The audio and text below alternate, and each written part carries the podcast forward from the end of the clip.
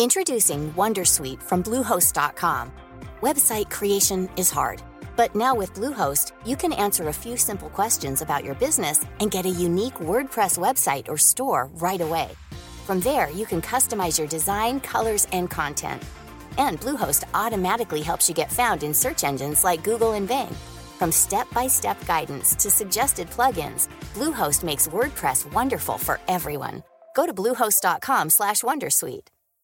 Hey, I'm Ryan Reynolds. At Mint Mobile, we like to do the opposite of what Big Wireless does. They charge you a lot, we charge you a little. So naturally, when they announced they'd be raising their prices due to inflation, we decided to deflate our prices due to not hating you.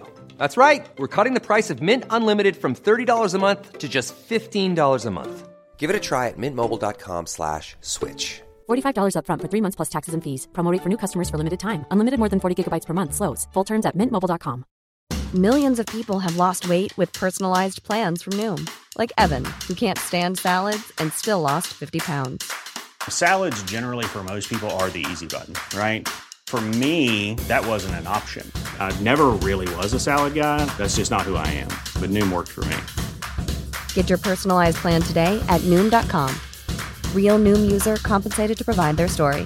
In four weeks, the typical Noom user can expect to lose one to two pounds per week. Individual results may vary.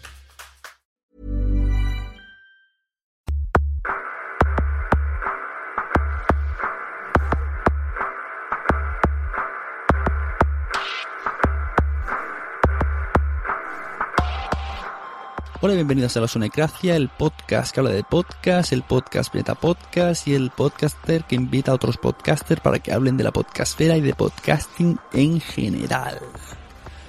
Pues este es un especial verano que se ha ido al final a las dos horitas, tranquilos, pese a que sea largo, es muy ameno, extremadamente ameno, porque no hablo yo durante dos horas, sino que he traído unos cuantos amigos del entorno podcast para que me hagan una especie de telefonillo roto.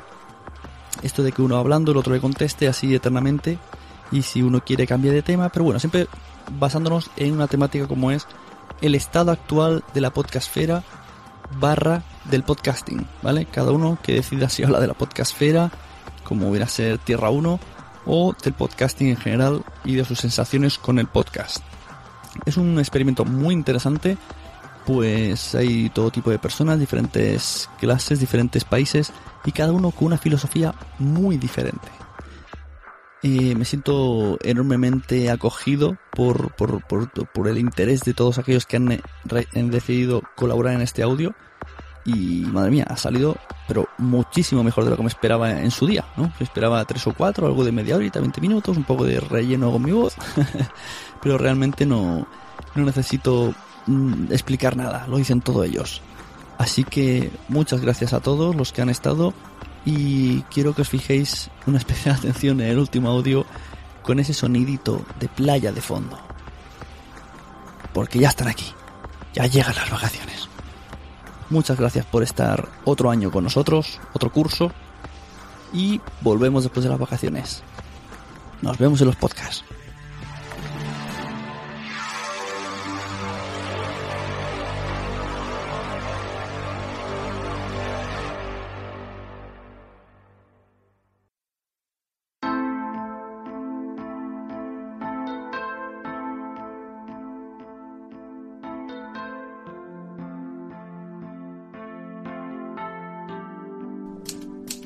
Joaquín de Droidcast. Muy buenas Sune, muy buenas oyentes de la Sunecracia o los Undercover o donde vayas a colocarlo. Yo soy Juan García, Joaquín García de Droidcast y compañía. Y yo que llevo aquí cinco años recién cumplido en esto de que nosotros conocemos como Poscafera, creo que ha habido dos sustanciales cambios, uno hacia mejor y otro hacia peor, desde aquella poscafera que yo conocí en 2009.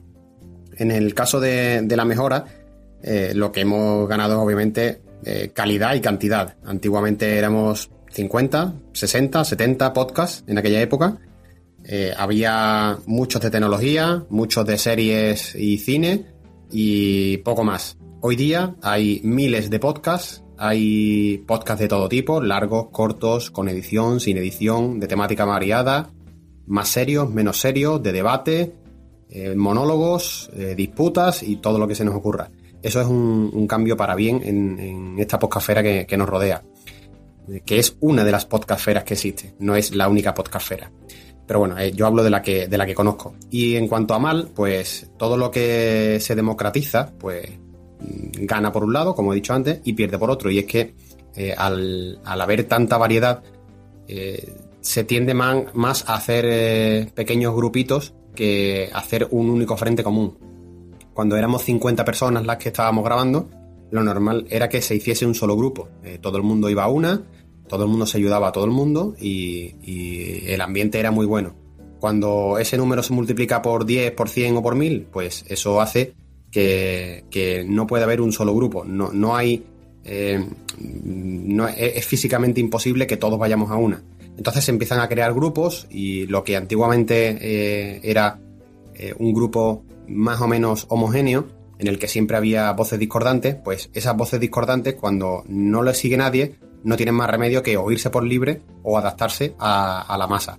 Hoy día, como hay tantísima variedad, eh, esas voces discordantes pueden crear sus propios grupos, grupúsculos, grupúsculos, y ya que tendrán seguidores que, que le mm, le puedan mm, permitir hacerse notar.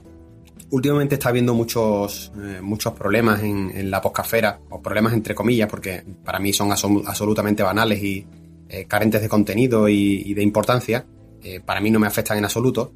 Pero hay muchos dimes, diretes, grupos que antes estaban unidos, que se separaron, que aceptan o no aceptan las críticas. Y mm, no voy a hacer referencia a ningún caso en concreto, pero eh, muchas veces utilizamos los podcasts y Twitter para, pelearnos entre nosotros. Eh, yo, yo mismo he cometido ese error hace muchos años y, bueno, hace muchos años, hace algunos años, y no voy a, no voy a, no voy a volver a repetirlo. Y mm, igual que eh, A lucha contra B, después resulta que C sale en defensa de A y D sale en defensa de B y aprovechan para atacarse mutuamente C y D. Lo que quiero decir con esto es que eh, siendo un, un, grupo muchísimo más amplio de lo que era en 2009, 2008, 2005, realmente seguimos siendo muy pequeños en cuanto a, audiencias y si un podcast tiene 15.000 descargas, pues es mucho comparado con el resto de podcasts, pero comparados con, con la audiencia que tiene un blog, por ejemplo, o un periódico o una radio eh, convencional, pues eh, es absolutamente nimia. Y lo peor de todo esto es que eh, si hay mil podcasts que tienen 10.000 descargas, realmente no tenemos todos esos oyentes. Esos 10.000 eh, oyentes realmente siguen siendo los mismos. Es decir, esos podcasts que tienen tantas descargas comparten mm, oyentes con otros podcasts. Entonces, que cada podcast tenga 10.000 descargas no significa que tengamos mm, millones de, oyentes. Y en cuanto al Estado, tema asociación, tema eh, JPod y demás, creo que eh, se han incorporado mm, de un tiempo a esta parte una serie de, elementos que no comulgan con, lo que hay establecido, eh, con el poder establecido, entre comillas lo de poder. Y al igual que en política siempre hay pequeños grupos o pequeños partidos que quieren derrocar a los grandes partidos políticos, pues aquí en, en la poscafera pasa lo mismo. Em, eh, históricamente la asociación y la JPod y demás pues se ha venido organizando más o menos entre las mismas personas. Eh, los que los asistentes a una, a una JPod pues organizaban la siguiente y así sucesivamente. Entonces eh, hay gente que no pertenece a, esos grupos, que se siente em, diferente a los demás y que no comprende por qué esas personas tienen que dominar la poscafera. Y ahí es donde se equivocan. El, hecho de que haya una asociación de podcast, de podcasting, de oyentes, de lo que sea, no significa que sea la única, ni que sea la nacional, ni que sea la oficial. El podcasting puede tener tantas asociaciones como se quieran.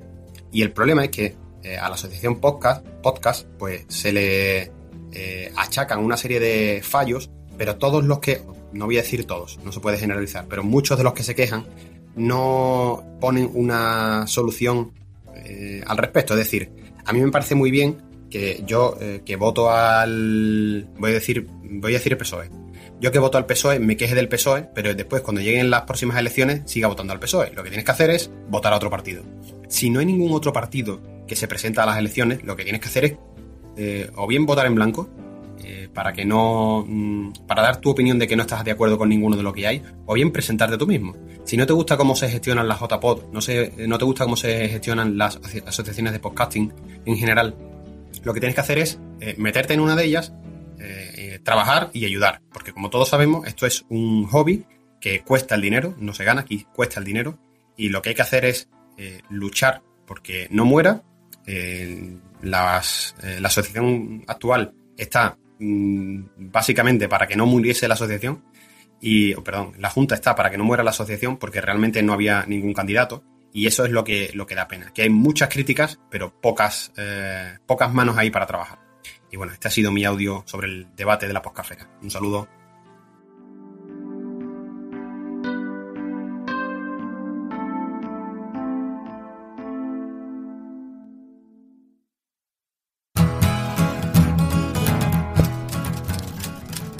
Blue, del podcast de Charblue y Tecnovidas 3.0. Muy buenas, soy Charblue y vamos a participar en esta interesante idea que ha tenido Sune. A raíz de eh, el raciocinio que ha tenido el compañero Joaquín García, eh, me he quedado con una frase, me he quedado con una frase cuando, bueno, con una frase con un, como he dicho, ¿no? Un, una parte de, su raciocinio eh, en el que comentaba que se, era, inevitable que se crearan grupos en el mundo del podcasting, ¿no? Eh, tal vez esa cacareada y mal llamada endogamia. Em, me explico. Cuando, como él dice al principio, hace años, eran 50, 60 podcasters, y todo el mundo se conocía, era una familia. Ahora eh, hay casi mil, yo qué sé, como ha dicho él, o miles, no lo sé, realmente no sé si eh, llegará a haber un censo real de podcast o podcasters, pero sí que es inevitable esa, esa creación esa, de grupos, de, pequeñas familias que al final se unen o se crean a raíz eh, de un tema. Si es el tema de la tecnología, si es el tema de la historia, si es el tema del cine, es inevitable que al final esos podcasters se escuchen entre sí, hablen entre sí, como no, a través de Twitter. Yo eh, no veo el podcasting sin Twitter ya que al final es la única vía más, más, es la vía más rápida y más cómoda para comunicarse, para comunicarse entre esos podcasters o entre esos oyentes para dar ese feedback, dar esas opiniones, para comentar el tema que has tratado en tu último podcast. A raíz de lo que decía, esos, esos grupitos que se crean con rodeados de rodeando ese tema, a tratar, vamos a hablar por ejemplo del cine. Ahí es donde creo que nace o se cree que existe esa endogamia, esa endogamia para mí virtual. ¿Realmente eh, te escuchan? ¿Realmente tú cuando grabas un capítulo eh, te crees que te escucha gente? Empiezas a grabar un capítulo, otro, 10, 50 y ya empiezas a tener un círculo en el que te escuchan, tú escuchas, comentas y te comentan lo que tú dices. Y dices algo y ya automáticamente te crees eh, en ese círculo, te crees que existes en ese círculo y que esa gente te está escuchando, te crees que estás hablando a personas. Cuando pongamos que puedas tener mil escuchas, y hay eh, siempre cuatro o cinco personas que siempre te comentan y ya te crees que te están escuchando esas mil personas por esas tres, cuatro personas que te están eh, comentando o dando ese feedback sobre el tema ah, que has tratado. De ahí que le llamo esa endogamia virtual. No nos creamos eh, que, a ver, no nos creamos si hablo y digo creamos porque pues yo me considero podcaster, ¿por qué no? Si voy a hacer, como se dice ahora, footing o running, pues me considero runner. No sé cuántos kilómetros he de correr o cuántos podcasts tengo que grabar para considerarme o running o podcaster. Pero bueno, yo me lo considero, ¿por qué no? Me considero podcaster. Y mm, si tengo, como decía, esas, un, un número, ¿no? Al azar, un número para redondear, mil escuchas y tengo a esos seguidores que al final casi la única vía de contacto es Twitter o el mail en menor medida, me hablan, me comentan y me dan ese, repito otra vez, ese feedback sobre el tema que he tratado, ya me creo eh, que son esos mil oyentes los que me están hablando. No sé si me, si me entendéis. Es, es una sensación, es una sensación a la hora de grabar y de pedir algo, por ejemplo, de pedir una opinión. Y recibes, pues yo qué sé, cinco respuestas, 10 respuestas, 20 respuestas, estás teniendo cerca de mil oyentes. ¿Dónde están esos mil oyentes? ¿Realmente me están escuchando? ¿Realmente eh, pasan de mí? ¿Se descaran y no lo escuchan? Eh, ¿Quieren pasar totalmente desapercibidos? Y ahí esa endogamia en la que eh, creemos que nos encontramos y pienso que es totalmente virtual, no existe la endogamia sería otra cosa. ¿Vale? Esto yo no sé si al final cuando me lío yo mis paranoias mentales se me, llego a explicarme, ¿no? O llego a transmitir ese pensamiento, esa sensación que pueda tener yo eh, como forma de podcaster. Creo que es un tema interesante, si al final me entendéis lo que quiero tratar, pero mm, como como resumen o, como, o para finalizar esta paja mental, no creo que exista, no creo que exista esa endogamia. Llamémosla virtual. Eh, no nos, para evitarla, no nos centremos en nuestros círculos, no nos cerremos. Nos estamos escapando el descubrir otros podcasts y nos estamos escapando de, ¿por qué no poder avanzar para poder mejorar a la hora de grabar y de al final aportar. Vamos a abrirnos, no nos cerremos en un círculo y escuchemos otros temas, otras opiniones, aunque mm, realmente no nos interesen, pocos podcasts pueden haber que no nos puedan interesar. Igual puede haber un podcast sobre eh, el asfaltado de las autopistas, no lo sé, ¿Por qué no? Si un tío le apetece, pues lo hace. Que le escuche más gente o menos gente, eso ya es su problema. Pero, ¿por qué no, eh, si me gusta el cine, escuchar sobre tecnología? Si me gusta la tecnología, escuchar sobre cocina. O si me gusta la cocina, escuchar sobre series de televisión. Nos enriquecería, saldríamos de esa endogamia virtual, me repito y me repetiré mil veces, a pesar de resultar pesado, nunca mejor dicho, eh, y creceremos, creceremos y al final disfrutaremos, que es de lo que va esto, señores, es un hobby. Disfrutemos de esto y no nos encerremos en esa jaulita virtual que es nuestro círculo de comentaristas y oyentes. Muchas gracias, creo que ha sido rápido y ahí va la pelota para el siguiente podcaster. Adiós.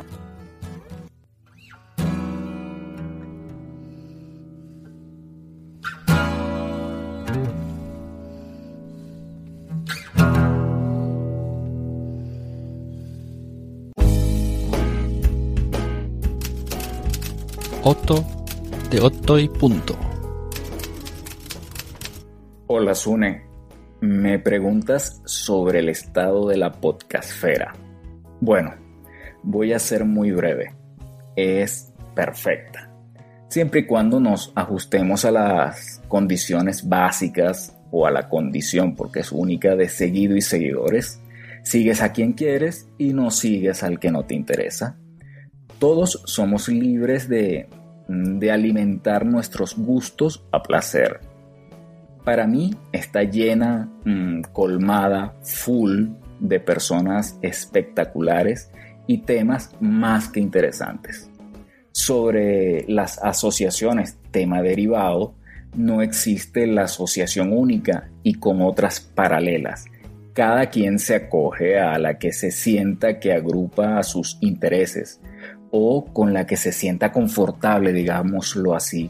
Por ejemplo, yo eh, esto me sumo a la asociación podcast.es, que es la que yo siento que es así. Bueno, esta es mi opinión y cada cual está en derecho de verlo desde su óptica. Como todo en esta vida. Bueno, un fuerte abrazo, haced el bien y no miréis a quién. Hasta luego.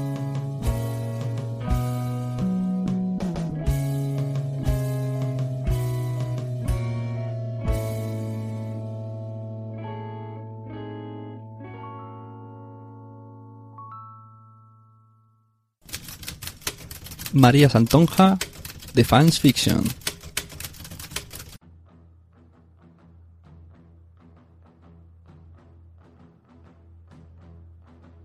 Hola a todos los que estáis escuchando este audio experimento que nos ha propuesto Sune.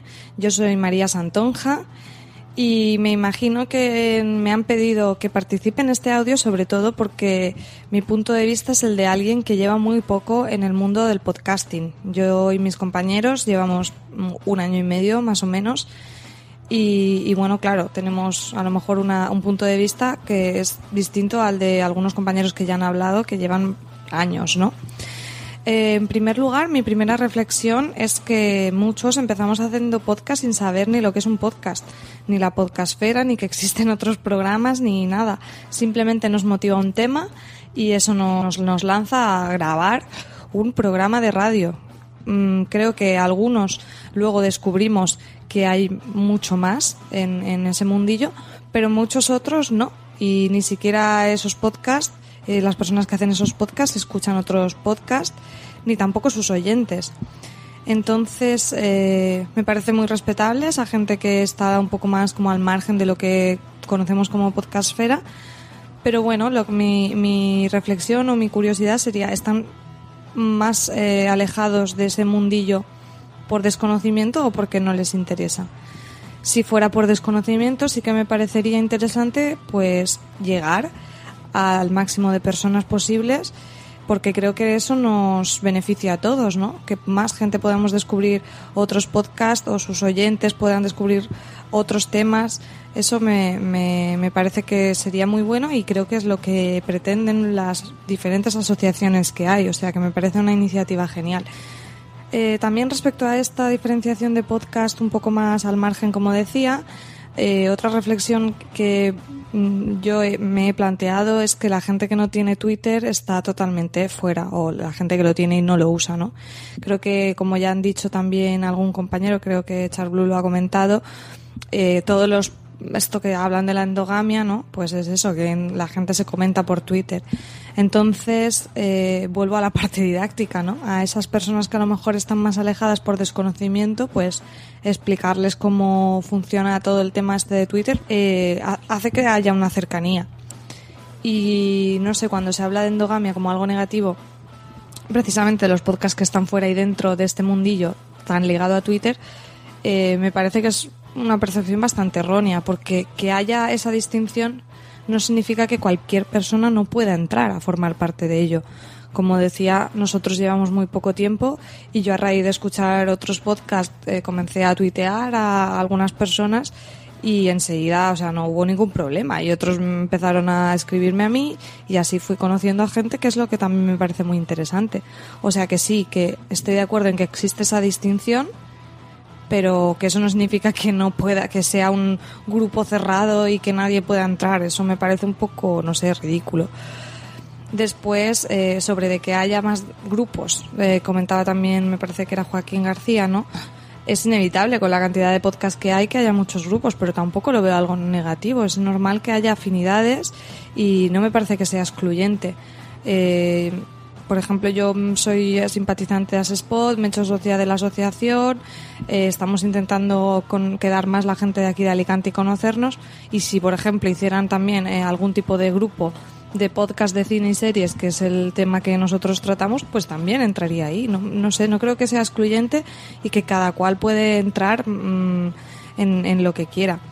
Y sobre el tema de las asociaciones, pues sí, es verdad, siempre va a haber gente que pueda criticar, pero es que eso es inevitable, es como la vida misma, pues en el podcasting pasa igual.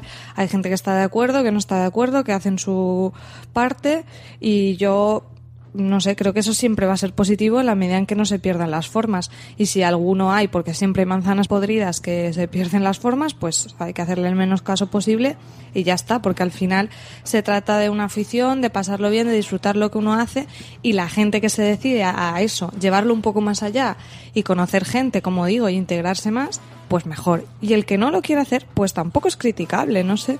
Eh, me parece que alguien comentaba como que eh, debemos a lo mejor no encerrarnos y escuchar más cosas y no escuchar siempre nuestros mismos podcasts que nos comentamos entre sí. Y a mí me, me gusta esa, ese punto de vista, o sea, el ir descubriendo cosas por, por, por mi carácter, porque soy una persona inquieta y me, y me gusta, y como estaban comentando, hay muchos temas interesantes y, y, yo quiero aprovecharlo, pero también me parece lícita la opción de la persona que escuche eh, su propio podcast y dos más y ya está. O sea, ¿por qué no? No, no sé, me parece que en esto, mm, precisamente porque es una afición, no, no, nadie obliga a nadie, cada cual tiene que hacer lo que le parezca. Mientras no moleste, me parece estupendo. Mm, yo sí que soy partidaria de descubrir cosas, de hecho es lo que me parece que es genial del podcasting y lo que me ha hecho engancharme tanto durante estos meses el poder conocer gente fantástica y descubrir temas de los que no conozco. Yo sí que soy de las que escucha otros podcasts que no son solo de la temática mía, como si dijéramos. No sé, yo creo que es eso, que se puede, se puede hacer uno un poco lo que quiera. Y mi última reflexión es un tema que creo que aún no se ha tratado. Es sobre, bueno, se ha tratado sobre el tema de las broncas que hay y todo eso. Mi percepción, desde bastante desde fuera, la verdad, es que la mitad de veces no me entero porque veo algún comentario suelto en Twitter, pero no, no, sé casi nunca de dónde vienen, como, como no conozco a tantísima gente, me pierdo en esas historias y creo que las personas que están a lo mejor dentro de la polémica lo sienten como que es más grande de lo que es en realidad, porque muchos ni nos enteramos, vaya. Eh, entiendo que pase, porque como decía antes, es como la vida misma, seguro que pasa, pero pero vamos, que yo no creo que se esté dando una mala imagen y no sé qué, como he oído en algún, algún sitio o he leído en algún tweet suelto. O sea, creo que, que es, son cosas que pasan. Y la última reflexión que quería lanzar era un poco sobre la comparación entre blogs y podcast. Creo que la ventaja y también a veces el, el peligro que tiene el podcast es que, claro, la capacidad comunicativa de un podcast que es en audio, que es con una voz que transmite, es mucho mayor que, que un texto escrito seguramente eh, a la hora de dar opiniones y que por eso creo que muchas veces la gente se afecta, se, se, se, ve tan afectada por algunas polémicas o porque te dice alguien algo, un comentario negativo o cualquier cosa de estas. Pero bueno, creo que eso es lo bonito también que tiene el podcasting, que con la voz se transmite muchísimo más. Y después, eh, el otro tema que veo muy ligado a esto es que por eso, precisamente, el podcast eh, casa también con Twitter, porque Twitter tiene ese punto de ser como un lenguaje hablado, pero también el peligro de que es escrito. Y todo lo que queda escrito, como en Twitter, o grabado, como en el caso del podcast, aunque sea un texto oral, queda constancia. Entonces, a veces no, no, somos conscientes de eso a la hora de verter nuestras opiniones y creo que eso es lo que lleva a veces a, algunas pequeñas polémicas, pero que, en fin, que para mí son menores.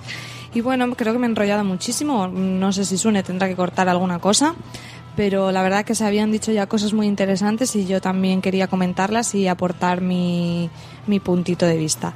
En definitiva, mm, yo creo que cantidad eh, hace que haya más calidad y en el podcasting creo que va creciendo, que también el tema de que se hagan eventos es positivo y que quien quiera participe y quien no, no, que esto es para pasárnoslo bien.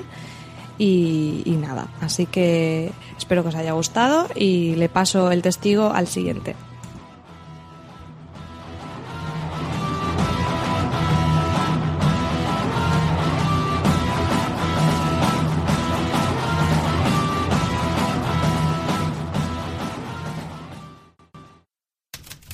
Josh Green, The Josh Green Life y Medio Mes.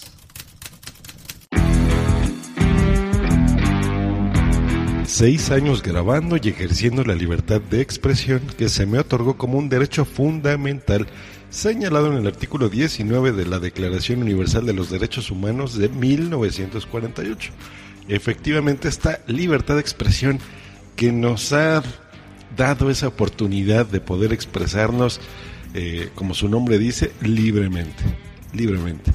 Desde hace ya siete años he tenido la oportunidad de escuchar podcasts y desde hace ya seis maravillosos años, eh, se escuchan mucho, pero se pasan rapidísimo, grabar, aportar y hasta enojarme con los que ahora llamo mi familia podcastera. A lo largo de todo este tiempo, pues he tenido la oportunidad de ver muchos estados de la podcastfera, que de eso se trata este experimento que Zoom está haciendo.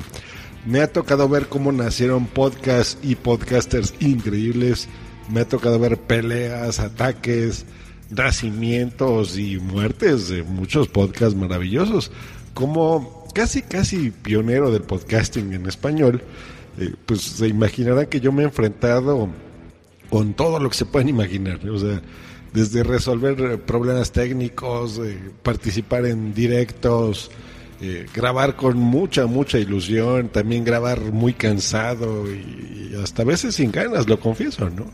También me he visto eh, pues contagiado de todo el entusiasmo de la podcastfera, que en un principio, déjenme decirles que me voy a referir a ella como una podcastfera española, ¿no? Entre comillas. Sin embargo, ahora en este 2014, pues yo veo que el estado de la podcastfera eh, es como eso, ¿no? Como una podcastfera, es algo mundial, es el mundo del podcasting en español. Somos ya un grupo más unido y estamos dándonos cuenta que existe pues muchísima calidad, ¿no? Eh, muchísima calidad en todo, en contenidos, eh, más que de podcasters, más que de podcast, de podcasters, ¿no? De podcasters de habla hispana he visto pues, nacer iniciativas como que Podcast SL, eh, la misma asociación Podcast, la futura Mexpod, ¿no? la, la ACESPod, eh, el Día del Intercambio Podcastero original, en fin, un sinnúmero de cosas, ¿no? de eventos. Eh, yo a título personal, pues veo como un ejemplo todos estos esfuerzos, ¿no? de los cuales en algunos casos soy miembro y en otros casos soy fundador, ¿no? Eh, no sé, me duele ver también cómo a veces por falta de interés, ¿no? De, esfuerzos como, no sé, la Asociación Podcast, por ejemplo, eh, pues casi mueren, ¿no? Por, por falta de este mismo interés de ser parte de la junta directiva. Y lo entiendo, es, es un trabajo y es un esfuerzo muy difícil. Pero yo también celebro que, que gente como Sune, por ejemplo, haga este esfuerzo, ¿no? Estos esfuerzos encomiables para llevar a cabo a flote este tipo de cosas que son, saben que son para, para aportar, eh, para difundir, ¿no? Para, para pasárnoslas bien, para hacer una JPod, para conocer amigos, para hacer familia. Eh, y esos esfuerzos se valoran, ¿eh? créanme que se valoran. Respondiendo un poco a la idea de este audio, que es este teléfono descompuesto extraño, pues le voy a, le voy a responder a, a Char Blue, de los que acabo ya de escuchar. Em, sobre cómo él percibe la endogamia. Yo les voy a dar mi punto de vista. Yo, eh, en el 2007 y hasta el 2009 más o menos, yo recuerdo pues cómo eh, todos entre nosotros nos mandábamos audiocorreos. Los que ustedes escuchas viejos recordarán, ¿no? Y estábamos por acá, y en Poza por acá, y en Gravina estaba en el Fruitcast, y el Fruitcast estaba en Gravina, y bla, bla, bla. puedo darles muchos ejemplos. Eh, yo recuerdo cómo nos mandamos audiocorreos como si no hubiera un mañana, ¿no? A todos. Huesomea. Muchos deben de estar riendo porque se deben de acordar de esto. Y, a, pesar de que la definición es mala, porque la endogamia es otro tipo de cosa, pero bueno, la definición que le hemos dado nosotros, eh, pues esto era de que básicamente eh, pues nos dábamos a conocer como una audiencia, ¿no? Yo creo que el 98% de las veces, eh, solo entre nosotros los podcasters nos mandábamos cosas, ¿no? La audiencia prácticamente éramos nosotros mismos. Ahora esto yo siento que ha cambiado muchísimo, ¿no? Seguimos estando presente en otros podcasts, por supuesto, Eh, y puede ser, pues mira, por chismes, ¿no? Por la prensa rosa, pero también ya ahora como colaboradores, así en mayúsculas, colaboradores. Ahora ya, ya no solo decimos, ay, cómo me gusta tu podcast, o, no sé, participamos, ahora sí aportamos, ¿no? Y seguimos haciendo crecer esta familia, ¿no? Hemos integrado nuevas tecnologías en el podcasting, como el broadcasting, ¿no? Eh, que es estos pues, famosos directos, llamémoslo así, ¿no? Y, y, ahora esto es algo habitual. Antes era, era como algo especial, decir, ay, voy a hacer un directo. Ahora es más fácil, ¿no? Y, y ya ahora sí interactamos con la audiencia, eh, que no está conformada solamente de podcasters, ¿no? Y hay muchísimos podescuchas que están al pendiente de nuestros contenidos, de nuestras producciones, eh, y ya no solo de nuestro país de origen. Eso es algo importantísimo. Eh, y eso ha sido algo bueno también de, de, esta, llamémosle nueva endogamia del 2013-2014, ¿no? Ahora hacemos un directo y hay gente de, de Colombia, de México, de Chile, de España, de, de Estados Unidos, ya. Y, y, muchas veces de todos estos países al mismo tiempo, ¿no? De Centroamérica, de qué sé yo.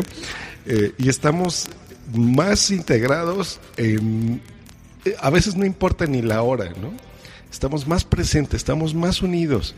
Eh, ya no vemos diferencias de decir, ay, estos podcasters españoles, ay, estos podcasters mexicanos. No, no, no, no. Ya es, ya estamos hablando, ay, a ver el programa de, de este podcaster o el, el podcast fulanito. Y no estamos pensando ya en la nacionalidad del podcast. Estamos pensando simplemente en eso. Ahora sí, una podcastfera, ¿no? Eh, y mucho ha sido por esta famosa endogamia, ¿no? Que, que pues ha sido buena en, en, ese aspecto. Yo me refiero de esta nueva etapa, ¿no? Eh, pues yo creo que hemos aprendido también a ser más tolerantes, ¿no? Y nos hemos abierto a, propuestas eh, pues ya también internacionales, llamémoslo, ¿no? Por ejemplo, el, Interpodcast, ¿se acuerdan? De día del intercambio podcastero.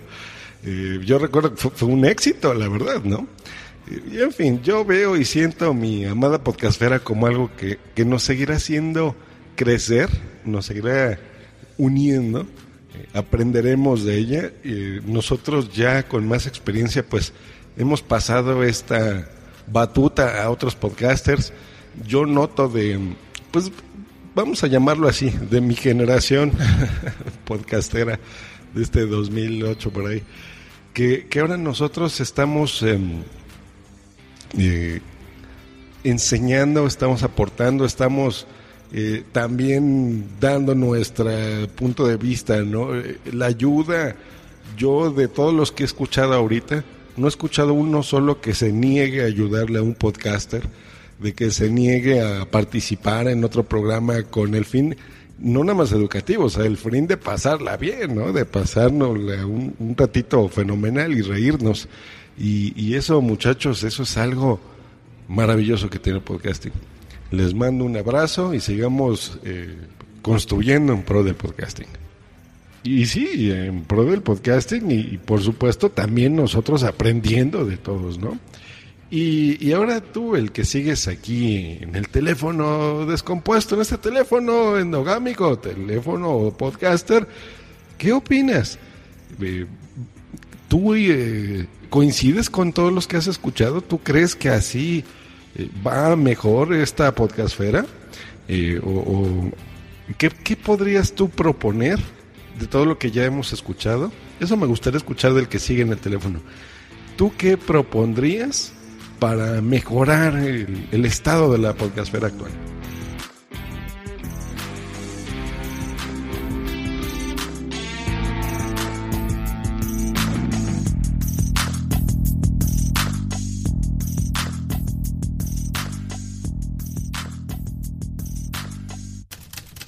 Esteban de Zafarrancho Podcast.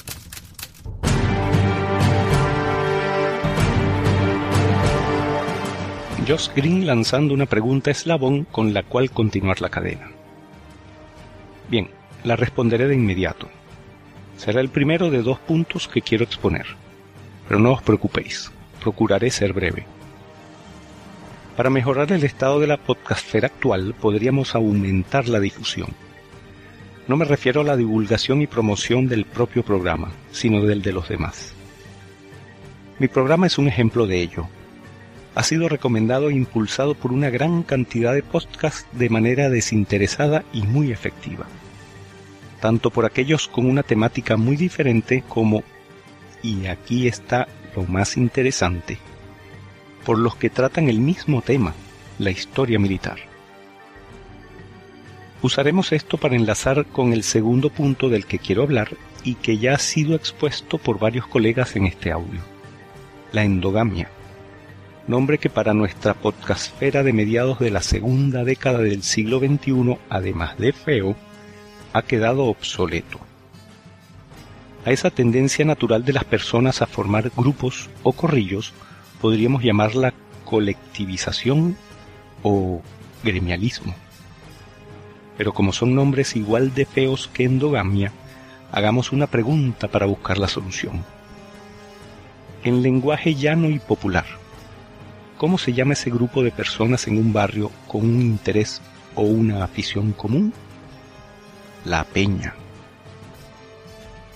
Y sobre una peña podcastfera muy específica quiero hablaros, la de historia.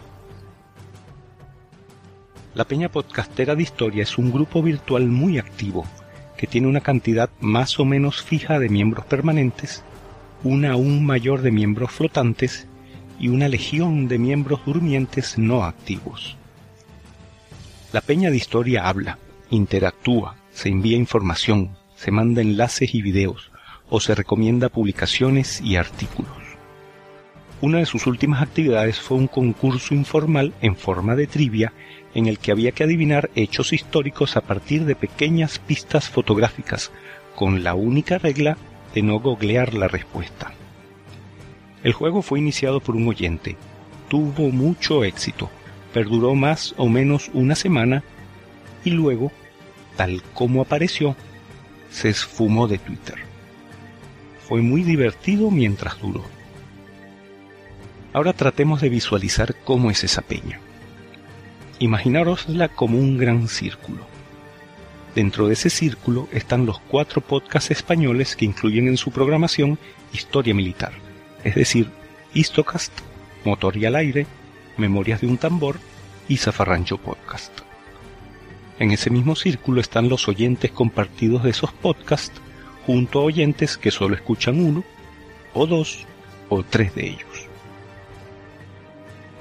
Luego imaginaros que alrededor de ese círculo hay triángulos estrechos y muy largos, con una de sus puntas entrando en el círculo. Cada uno de esos triángulos representan gremios ajenos al podcasting, pero afines a la historia militar. Entre ellos podríamos citar, por poner algunos ejemplos, a los recreadores históricos, los historiadores y estudiantes de historia puros y duros, los que hacen maquetas y modelismo, aficionados a las batallas, bloggers especializados en historia, militares profesionales, editores de revistas especializadas, deportistas, mm, etc. Algunos miembros de esos grupos, de un modo u otro, terminan escuchando alguno de esos cuatro podcasts. Si les gusta, escuchan más episodios. Pero como esos cuatro podcasts se recomiendan los unos a los otros, esos nuevos oyentes también prueban los otros tres programas y más temprano que tarde descubren la podcastfera y su gran oferta de programas. Prueba de ello es que una de las páginas más activas de mi blog es la de recomendaciones, en las que además de mis consejos personales, también está publicada la lista de los 100 podcasts de los premios Bitácoras del 2013. Y no hay día que esa lista no sea consultada y cliqueada. De más está decir que en esos muchos gremios con los que se comunica nuestra peña, el podcasting se está esparciendo de manera lenta pero constante. En fin, Así es como funciona uno de esos grupos endogámicos podcasteros a los que yo prefiero llamar Peña.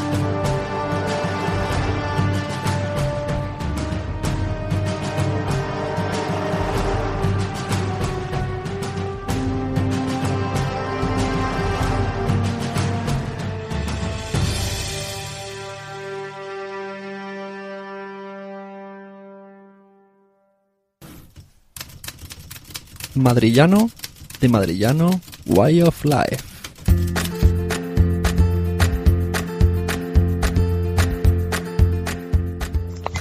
Disculparme la calidad de audio, pero estoy grabando en el coche porque Sune me pide que se lo manden 24 horas. Voy a decir conceptos y voy a hacer una definición rápida. Obviamente se me malinterpretará y obviamente me estaré equivocado. Y obviamente diré la palabra obviamente más veces. Endogamia. ¿Y qué? La mayor parte de los podcasters somos oyentes de podcast. Lógicamente somos dados a interactuar. Si se utiliza en tono peyorativo, como que es difícil entrar en ese círculo, yo soy la prueba palpable de que eso es falso. Llevo escuchando podcast desde el principio, desde el gelado y toda esta historia, y solo 24 horas, y, y una chica muy maja que no me acuerdo cómo se llamaba. El caso es que mi primer episodio eh, conocido, aquel famoso de contabilidad B, es de abril. Han pasado tres meses. Llevo tres meses de podcaster. Y parece que llevo toda la vida. Ahí está el madrillano en todos lados. ¿Por qué? Porque es un mundo en que todo el mundo, valga redundancia, te acoge, eh, intenta ser amable, te escucha, porque todo el mundo está deseoso de contenidos nuevos.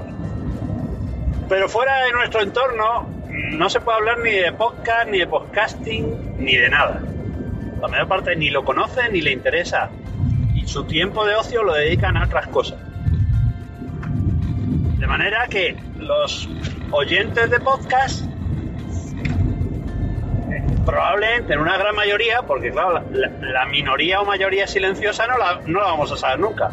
Yo era mayoría silenciosa o minoría silenciosa durante años.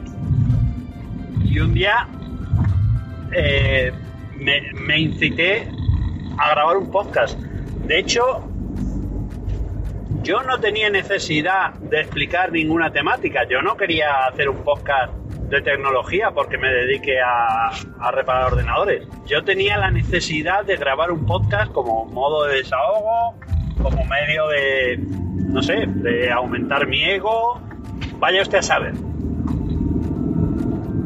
Y la dificultad para mí vino buscar una temática.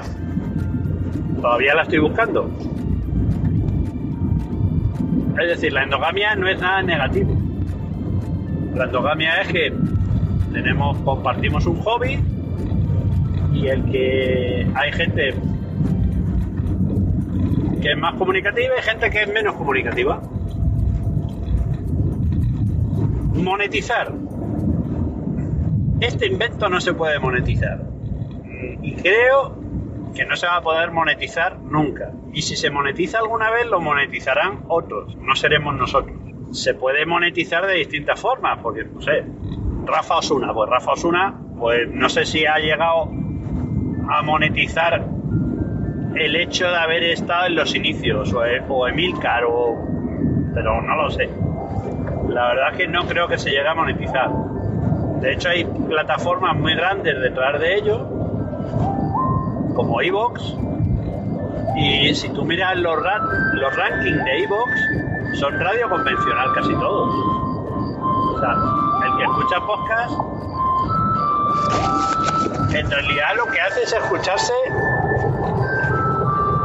la versión de podcast de un programa de radio. Yo antes escuchaba mucha radio en podcast y al final he ido desechando y en mi feed lo que hay es sobre todo programas de podcast, de podcaster amateur.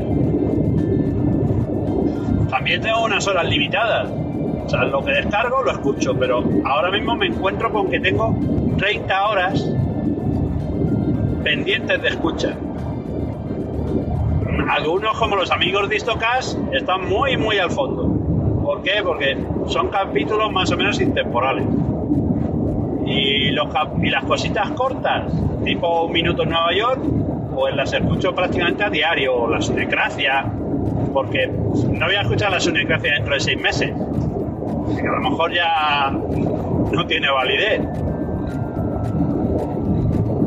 Por lo que, en mi opinión, monetizar es complicado. Eh, ya lo hablé en un episodio que si de verdad queremos monetizar, lo que tenemos que monetizar es bueno la capacidad que tenemos de movilizar gente y, yo prefiero saber que una ONG ha recibido 5 euros, 10 euros, 2,50 gracias a un oyente mío a, a recibirlos yo, que no me va a suponer mucho y me voy a sentir como mercantilista. La JPOT, pues me parece que son, es un evento que se debe seguir celebrando, que debe seguir ro- rotando por España. Yo participé levemente eh, en las de Sevilla. Allí conocí, por ejemplo, a Gemasur, a Quique Silva, a Joaquín. Eh, la empresa de la que yo tenía eh, patrocinó, fue copatrocinador o colaborador o como se llamara de esa JPOP y estuve dos tardes y la verdad es que un ambiente muy muy sano. Sigo eh, acudiendo a, a Pod Night Sevilla que organiza el amigo Manterrón. Es un jueves al mes que me supone muchas veces algún esfuerzo porque no dispongo de ese tiempo. Pero me parece que es mi hobby o, mi hobbit, como me gusta a mí decir, es mi hobbit y, tengo derecho, por lo menos una vez a al mes, a, a juntarme con, con los compañeros del hobby. La asociación Podcast. Pues me parece un anacronismo. Me, parece necesaria por aquello de los temas legales para cuando necesitas patrocinadores, o sea, por el tema de tener un CID para facturar y esas cosas, pero no le veo mucho sentido. De hecho, yo no soy socio de la asociación Podcast. La labor que hace me parece cojonuda. Me informo. El hecho de saber que me pueden dar una acreditación en caso de yo necesitarla, por ejemplo, para un evento de cine, pues me parece cojonudo. He dicho cojonudo. Uy, perdón. Eh, pero no la veo, aparte de todas estas movidas que hemos tenido, donde yo me he implicado más de lo debido, me he implicado más de lo debido no por defender a la asociación, sino por defender a gente de la que sé que no es ni homófoba, ni xenófoba, ni, ni ignífuga. Bueno, ignífuga a lo, mejor algunos sí. Pero en general es gente buen rollo que lo que vais es a. o lo que van es a, promover el podcasting. Pero me parece que la, la asociación no tiene demasiado demasiado sentido más allá de tener un CIR, eh, que organice las JPod. Ahora mismo la asociación del podcast es una cosa y la JPod es otra cosa. A lo bestia, a lo grande, porque somos así. Es como el Comité Olímpico Internacional. ¿Quién organiza las Olimpiadas? El Comité Olímpico Internacional no, las Olimpiadas las organiza el país que presenta su candidatura. Pues ¿por qué no lo hacemos y unificamos que el que haga la JPod sea el que lleve la asociación podcast? No sé, simplificarlo todo, porque al final hay que tomar decisiones, no se sabe quién lleva qué o quién hace qué. Pues que la asociación podcast, su función principal sea organizar la JPod. Y el último tema, para no ser pesado, la promoción del podcasting, que es una de las labores de la asociación podcast. ¿Por qué hay que promocionar el podcasting? No sé, yo no veo a, la asociación del PayPal intentando promocionar el PayPal. Pues, y si lo hacen, lo hacen muy mal, porque no me he enterado. ¿qué necesidad hay de promocionar el... no sé? Esto es un hobby. Y el que quiera llegar, llegará a él. No quita que, que uno haga un evento y en ese evento busque patrocinios y para esos patrocinios, pues intentes enseñar números, ¿no? Pero, no sé, que no le veo sentido a promocionar el podcasting. Excepto que lo que se busque es monetizar. Pero una asociación no debería buscar que, los asociados moneticen o ganen dinero por su podcast, excepto que esa asociación sea una asociación empresarial. Si decimos, mira, eh, lo que queremos es promocionar el podcasting para convertirnos en referente, para que la gente gane pasta. Pues entonces, bueno, pues seríamos una asociación empresarial o seríais una asociación empresarial que busca que sus miembros logren promoción, logren oyentes para poder meter cuña, pues igual que las asociaciones de radiodifusión, yo que sé, o la Asociación de Prensa Española. Pero no veo esa necesidad de promocionar el podcasting.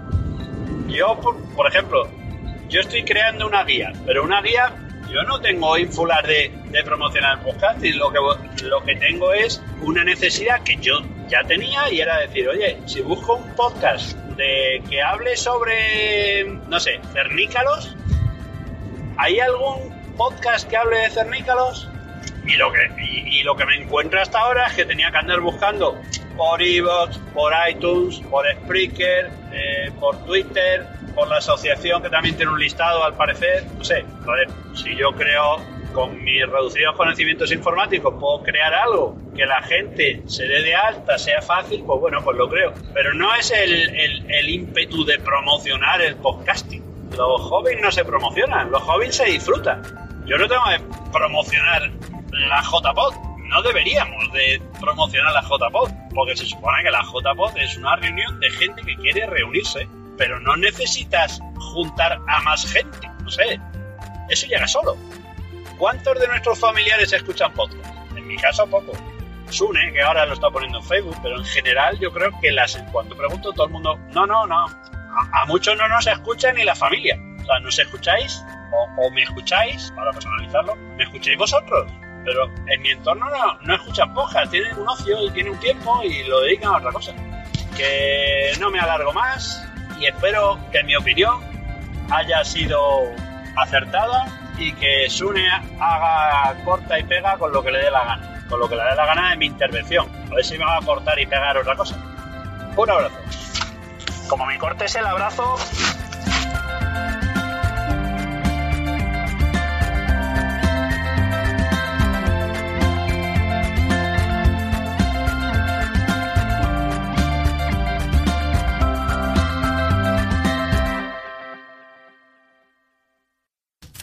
Teresa Honkimis de Dímelo al oído e invita a la casa. Cuando pienso en el podcasting, la primera palabra que me viene a la cabeza es libertad, porque precisamente eso, la libertad, fue lo que más me llamó la atención y me sedujo cuando solo era una oyente. Poder oír programas de radio convencional cuando yo quisiera. Empecé así, oyendo podcast de la radio, de Radio Nacional concretamente. Después comprobé que había otras facetas de esa libertad que tanto me había impresionado y que aún eran más tentadoras y apetecibles. Y era la libertad ya no del oyente, sino del emisor. Luego salté al otro lado y descubrí el placer de hacer como podcaster lo que yo quisiera, como quisiera, con la duración que se me antojara a mí y la periodicidad que me viniese bien sin presiones de nadie, absolutamente nadie. Algo que me pareció insólito, aunque en realidad ya lo había experimentado en el mundo de los blogs, era lo mismo. Pero en este caso me sorprendió mucho. Yo creo que porque vengo del mundo del periodismo, es lo que estudié y he estado en algunos medios. Y sé, aún recuerdo, lo que supone la presión viniendo de todos lados, en cuanto a duración, en contenidos, algo que cuando eres un podcaster desaparece, solo estás tú y lo que tú quieras hacer. Por eso, cuando al poquito de empezar en esto como podcaster empecé a escuchar y a notar, porque eso está en el ambiente, la tan cacareada endogamia podcastera, me sorprendió mucho.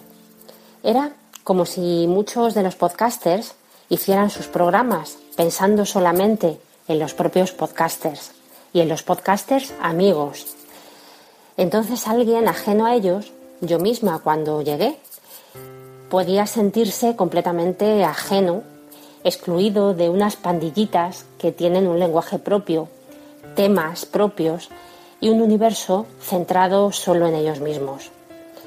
Entonces yo pienso que cuando tienes en tus manos algo tan poderoso, tan libre, tan capaz de llegar a tantísima gente, es un desperdicio usarlo de esa manera, o al menos solo de esa manera. Yo personalmente no entro en el juego, no, no me llena, me aburre, porque pienso que cuando se puede sacar tanto partido de una herramienta tan fácil, tan al alcance tuyo, centrarse en uno mismo de esa manera y en tus amigos es un poco triste y muy limitador. Personalmente no me gusta ese uso del podcasting.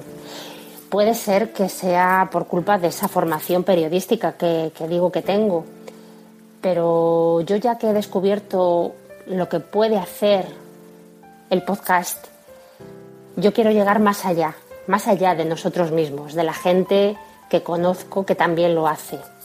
Entonces, cuando yo hago un podcast, los que he hecho, siempre, siempre pienso en un oyente que me oye por primera vez, alguien ajeno a todo el mundillo podcastero, alguien a quien tengo que ganarme no como amigo para que termine haciendo un podcast, sino como oyente. Porque los oyentes, los de verdad ajenos a este mundo, jamás harán un podcast. Precisamente por eso nos buscan y nos escuchan, porque quieren que lo hagamos nosotros y escucharnos a nosotros, pero sobre cosas que les interesan a ellos. Los oyentes, solo los oyentes, son los verdaderos protagonistas de esto, lo que le dan sentido, por lo que nosotros grabamos y lo lanzamos al aire. Si no, lo grabaríamos y lo dejaríamos metido en un archivo de nuestros ordenadores. Los oyentes, y no nosotros, no nos olvidemos nunca, son los verdaderos protagonistas del podcast.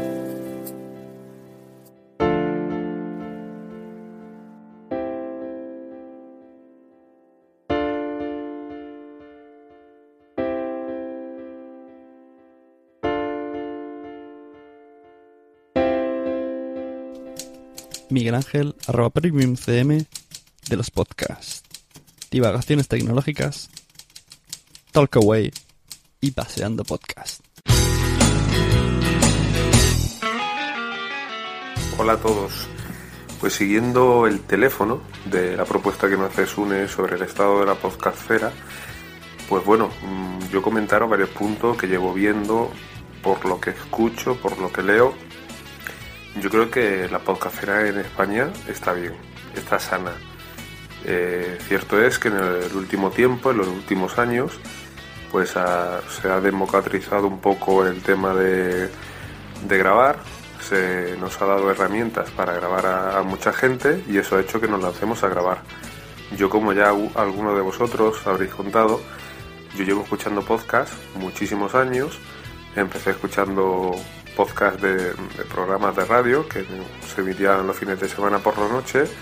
Yo bien había salido esa noche, si era sábado o quizá el domingo tenía que acostarme temprano para madrugar, con lo cual me, aficioné a escuchar podcast porque era muy cómodo eh, durante la semana escuchar eso que no había podido escuchar por la noche.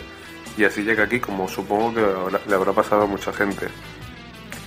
Con el tiempo, pues bueno, fui descubriendo también otros podcasts que me resultaban interesantes y, bueno, y escuchando, escuchando, escuchando, llegué un día que, bueno, dejé casi prácticamente de escuchar radio convencional para escuchar podcast porque a fin de cuentas escuchaba los programas que yo quería, el contenido que yo quería, cuando me apetecía y sobre la temática que, que me interesaba en ese momento, que no siempre es la misma. De hecho, yo fui uno de los que hace un par de años, pues gracias a la herramienta Spreaker, pues se lanzó a grabar eh, grababa podcasts muy cortitos y, bueno, iba aportando pues lo que, lo que a mí me en ese tiempo pues veía conveniente sobre tecnología que, es mi pasión, ¿no? Es verdad que me gustan también las series, me gustan también las películas, los viajes, pero bueno, en ese momento decidí grabar sobre eso, como digo, podcast cortos gracias a una herramienta que me ha facilitado mucho el, el tema, ¿no? Porque poder grabar directamente desde el teléfono móvil era súper cómodo. Cierto es que, bueno, que bajo la necesidad de grabar cada vez más tiempo, pues esa plataforma dejó de servirme, no, no, veía yo tampoco el tiempo de, pagar por ello, que podría haberlo hecho sin duda, y empecé a grabar más tiempo y empecé a preocuparme de, tratar de, grabar mis audios de otra manera, ya lo que es con un micrófono, con un ordenador y haciendo contenidos más largos. Eh, y luego, bueno, quien me, quien me escuche ya habrá visto que, ahora somos dos en, el podcast, porque yo solo al final me aburría de grabar eh, me hacían faltas contenidos. Para mí es mucho más cómodo hablar en una tertulia de entre dos personas que hablar solo, porque siempre es más difícil eh, tener contenidos, no repetirte, no quedarte ahí hablando en un círculo en un bucle infinito, con lo cual, pues, pues ese es mi, esa es mi experiencia. Y respecto a la podcastera, pues yo creo que hay mucha gente que se lanza a grabar, eh, gracias a estas plataformas, igual que me ocurrió a mí, que empieza a grabar solo y yo creo que lo difícil es mantenerse. Conocemos muchos podcasts que, que comenzaron hace tiempo y lo difícil no es crear un podcast, siempre lo he dicho, lo difícil es mantenerse y generar contenido interesante para que, para que eso se mantenga. Y en el fondo, sobre todo, porque al final es por donde pasamos todos, que el que grabe se divierta haciendo lo que hace, porque si al final deja de divertirte, te aburre, si supone una, un, peso para ti, pues al final deja de hacerlo o lo haces sin gana o pierdes calidad y al final, pues bueno, si tú no te diviertes, indudablemente el oyente escuchándote no se va a divertir. Yo soy de los que piensa que al final esto pasa más por el que graba que por el que escucha. El que escucha es muy importante, es, todos, todos somos, todos somos oyentes de podcast y algunos pocos, como ya han dicho, pues nos dedicamos a grabar. Pero si al final el que graba se preocupa en demasía de los oyentes, pues bueno, yo creo que, se pierde un poco la, gracia de esto, ¿no? El, divertirte con lo que haces. Que otro problema que yo sí veo en la podcastera, y creo que algunos de los rifirrafes que nacen por, por ahí, ¿no? Que, ya lo hemos escuchado, de, dirigiéndose palabras de un podcast a otro, con la famosa palabra endogamia, eh, con las redes sociales, Twitter, como ya han dicho por ahí, yo tampoco concibo, eh, no podré dirigirme y hacerle feedback al, podcast o al podcaster que, escucho, ¿no? ya sea uno o sea un programa de varias personas. Eh, Twitter va de la mano y de hecho así mucha gente lo, lo, ve. De hecho hay aplicaciones como Tweetbroadcast que de hecho pues su fuerte esa parte de ser un podcatcher para poder escuchar tus podcasts y demás, pues poder tuitear o ver el tweet e interactuar con, ese podcast, ¿no? Eh, como digo, yo creo que van de la mano porque a fin de cuentas es un canal muy cómodo y muy rápido para interactuar y, aunque casi todo el mundo tiene correo, yo creo que se dedican esos más, a textos más extensos. En el día a día, en plan rápido, pues se utiliza mucho lo que es Twitter. Eh, como digo, eh, esa lucha que a veces se supone que, pasa o que vemos o que presuponemos o que se medio esconde, yo creo que, no le pasa a todo el mundo, solo le pasa a alguna gente. Y, como en la vida misma hay gente que, bueno, que es más... Yo la verdad es que no sé si es por, por madurez, porque cuanto más mayor te haces, pues quizás las cosas te van resbalando, entre comillas, un poquito más, o no le das la importancia que tiene pero yo creo que va mucho con la lucha de egos y entenderme cuando digo lucha de egos. Eh, todos los que grabamos, es verdad que lo hacemos porque nos divierte, porque es nuestro hobby, porque nos entretiene, pero en el fondo a todos nos, nos gusta que nos escuchen y si es posible también que nos adulen. A todos nos encanta eh, que nos escriban diciéndonos que nos escuchan, que, que bueno es nuestro capítulo, que qué bien lo que hacemos, que si dejamos de grabar nos digan por favor graba otra vez. Te echamos de menos, a todo el mundo le gusta eso, es normal, es una cosa humana, es un sentimiento humano el, que te quieran, a fin de cuentas.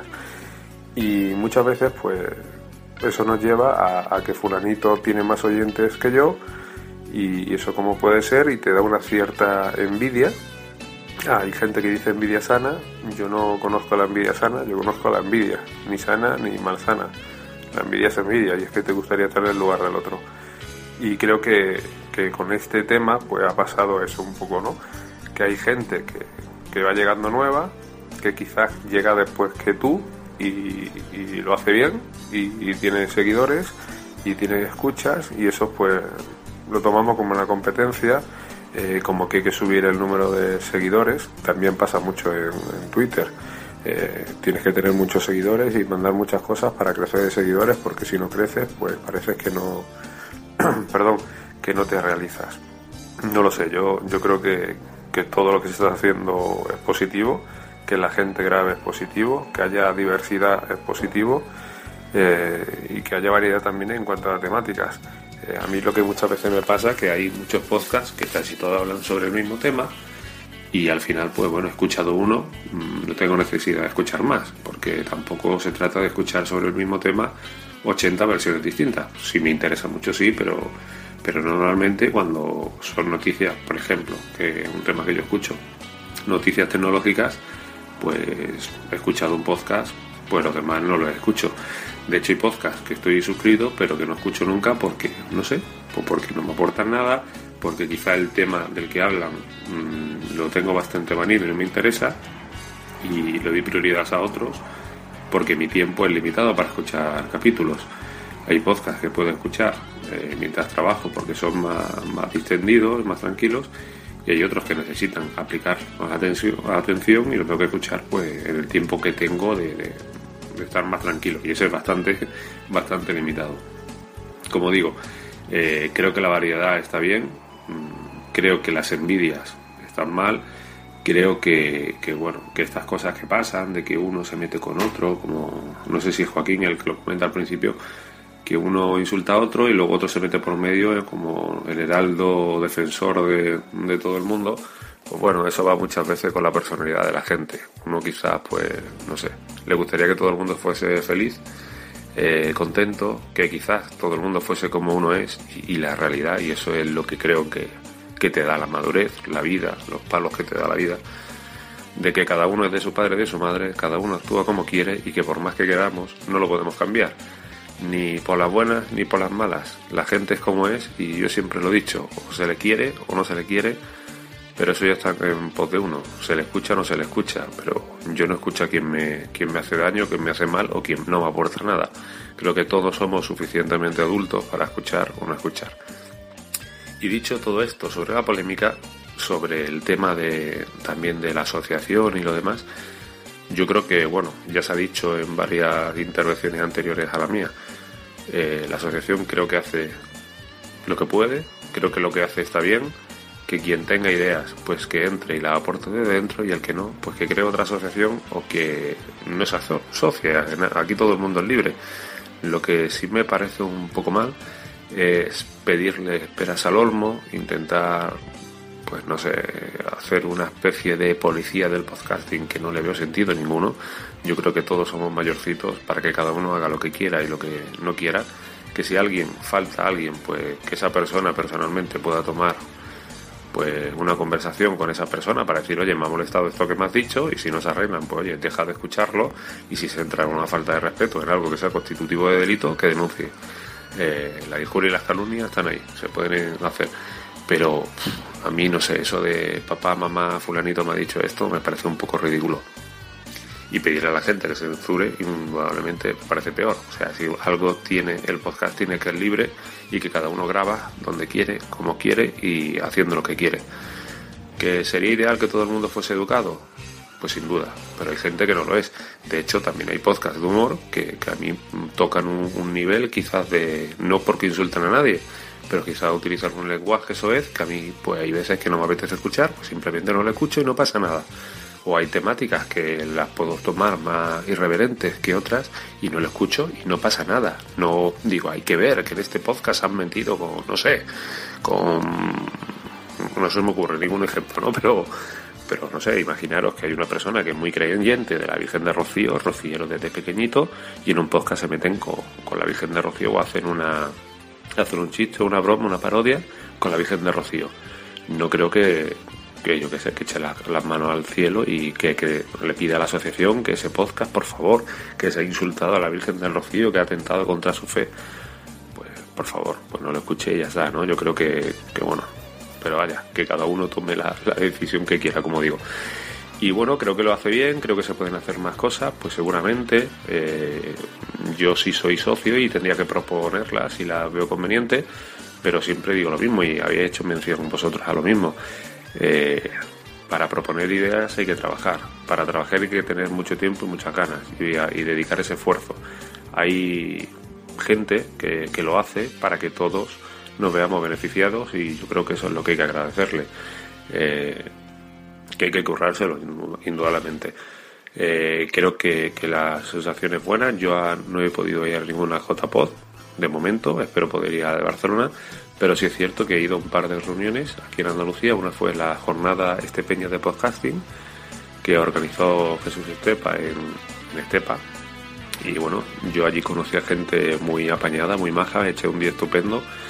Y luego fui a las jornadas andaluzas de podcasting de este año de Granada.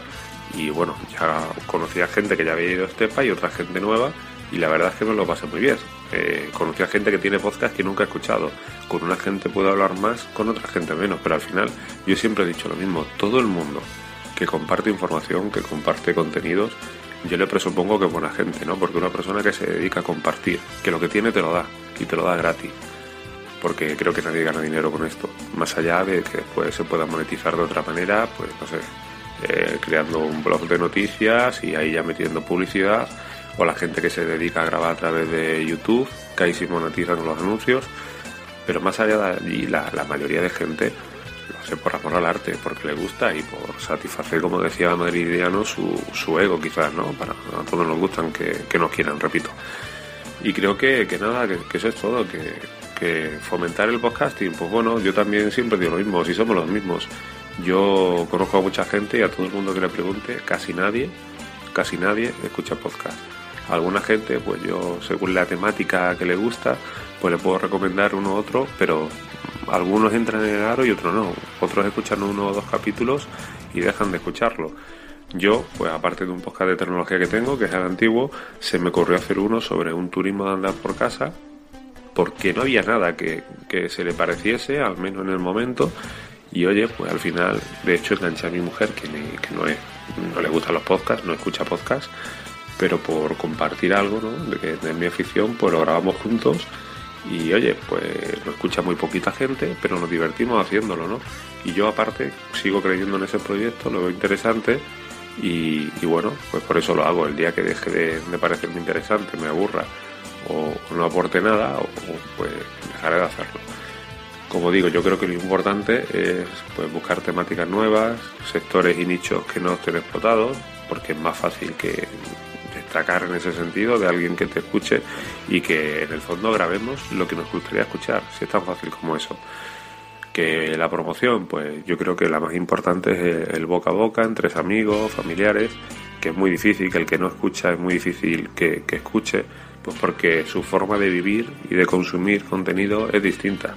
El que lee periódicos de siempre, pues seguramente se seguirá comprando sus periódicos el que no compra periódicos nunca, pues muy raro que compre un periódico. ¿Lo puede hacer? Sí, esporádicamente, porque salga una noticia, porque le interese algo, pero lo normal, pues es que no lo haga.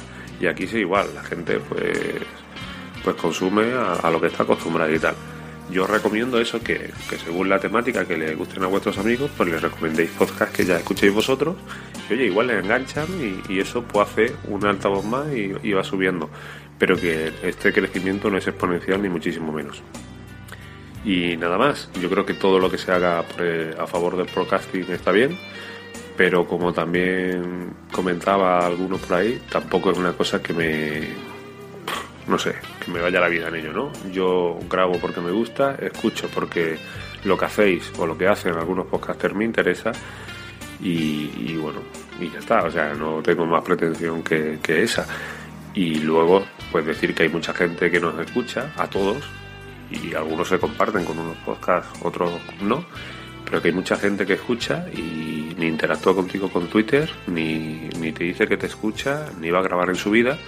Y esa gente, pues bueno, mm, yo creo que si le estamos aportando contenido, pues esa gente es, eh, es feliz o se siente satisfecha con, el- con este trabajo que, que le hacemos, ¿no? Y yo creo que eso también es gratificante. Te escuche una persona te escuche 3.000. Yo creo que, que- el número de las escuchas es verdad que te hace ilusión cuando, cuando la ves crecer, porque ves que, oye, que tu trabajo tiene una recompensa, tu, tu ego se satisface, pero que tampoco es importante. O sea, mm, al final vuelvo a lo mismo. Lo importante es pasarlo bien con lo que se hace, hacerlo a gusto, no meterse con nadie, disfrutar. Si en el fondo esto es un hobby y tenemos que disfrutar con ello y, no meternos en más, en más problemas. Dicho lo cual, muchas gracias por esta oportunidad. Eh, mi apoyo incondicional a todos los que grabáis eh, de forma altruista, por amor a los contenidos, por amor a compartir. También mi, mi enhorabuena a todos los que escuchamos podcast, a todos los que escucháis podcast, porque creo que os enriquecéis con ese conocimiento que hacemos entre todos, ese entretenimiento. Creo que, que todo lo que sea compartir y, y aprender, pues son cosas geniales. Y nada más, esa es mi aportación hasta ahora. Buena idea esta de, de Sune, la verdad que este hombre siempre nos está liando, pero que yo creo que, que tiene cosas, es un tío bastante movido, pero de vez en cuando tiene esa idea brillante que quizás no se nos ocurren a otros. Y oye, siempre eh, no, no se cansa. Yo no sé cómo este hombre no se cansa de, de aportar ideas, de, grabar. Y en el fondo sé que, es un enamorado del podcasting, que lo disfruta. Y nada, por eso también me he decidido colaborar grabando este audio. Así que nada, a ver qué dice el siguiente. Hasta luego.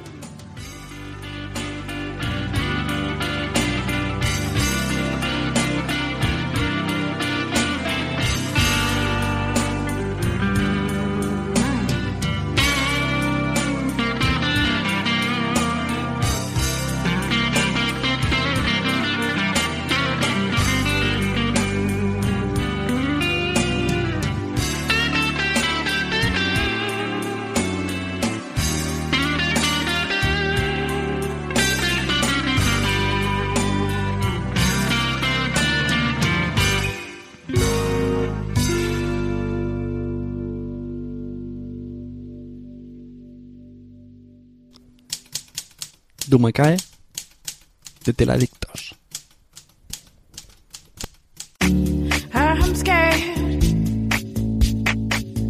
Un soneto me manda a hacer violante y en mi vida me he visto en tal aprieto. Esto decía Lope de Vega y esto he sentido yo cuando Sune me ha pedido un audio sobre el estado de la podcastfera o algo así y me ha mandado lo que tiene grabado hasta ahora, que es una hora y pico de, de otros podcasters comentando su punto de vista. Madre mía, ¿y ahora yo qué digo? Bueno, lo primero presentarme. Hola, soy Dumacae del podcast Teleadictos. Llevo tres años siendo podcaster y un poquito más, como tres años y medio, casi cuatro, escuchando podcast. Y me ha encantado todo lo que he escuchado de los compañeros y compañeras. Hay gente a la que no os identifico porque no sé si es por el montaje, no, no os presentáis. Entonces no puedo decir, ah, esto que decía Menganita, estoy de acuerdo, no estoy de acuerdo. Pero bueno, entonces un, poco por encima, eh, el estado de la podcastfera actual. Bueno, en, en tres años para mí la podcastfera ha cambiado evidentemente desde mi punto de vista, desde el punto de vista de haber sido primero una debutante, por así decirlo, y haber entrado por la puerta grande en un podcast que ya estaba consolidado y, que molaba, las cosas como son. Y, ser ahora parte de, de, lo que para mí es, es una familia, una familia podcastfera. Y si hay endogamia o si hay malos rollos, es cierto que hay endogamia. Bueno, me gusta mucho cómo lo define Esteban, cómo él habla de, de los podcasts de historia y de los podcasts que tocan temas militares, etcétera, etcétera. Evidentemente en mi reproductor de podcast lo que más vais a encontrar son podcasts de cine y televisión, que es lo que me gusta y por lo que entré en este tema. Y para mí no hay, y no ha habido nunca ningún enfrentamiento con ninguno de estos podcasts. Puede ser que, como decía alguien que, que no sé quién era, que, que haya envidias y que haya temas de hoy. A mí me gustaría ser el número uno y todo eso. Por supuesto, yo siempre quiero ser la mejor en todo. Pero a mí hace una semana me preguntaron cuál es el mejor podcast de series a día de hoy. Y, y lo dije sinceramente. para mí el mejor es este. Independientemente de si dije el que hago yo o no. Esto no os lo voy a contar ahora. Por esto, por esto y por esto. Cada uno estamos en esto por las aficiones que tenemos, por el tiempo libre que, lo que nuestro tiempo libre nos permite hacer y que a veces hay tiranteces, malos rollos.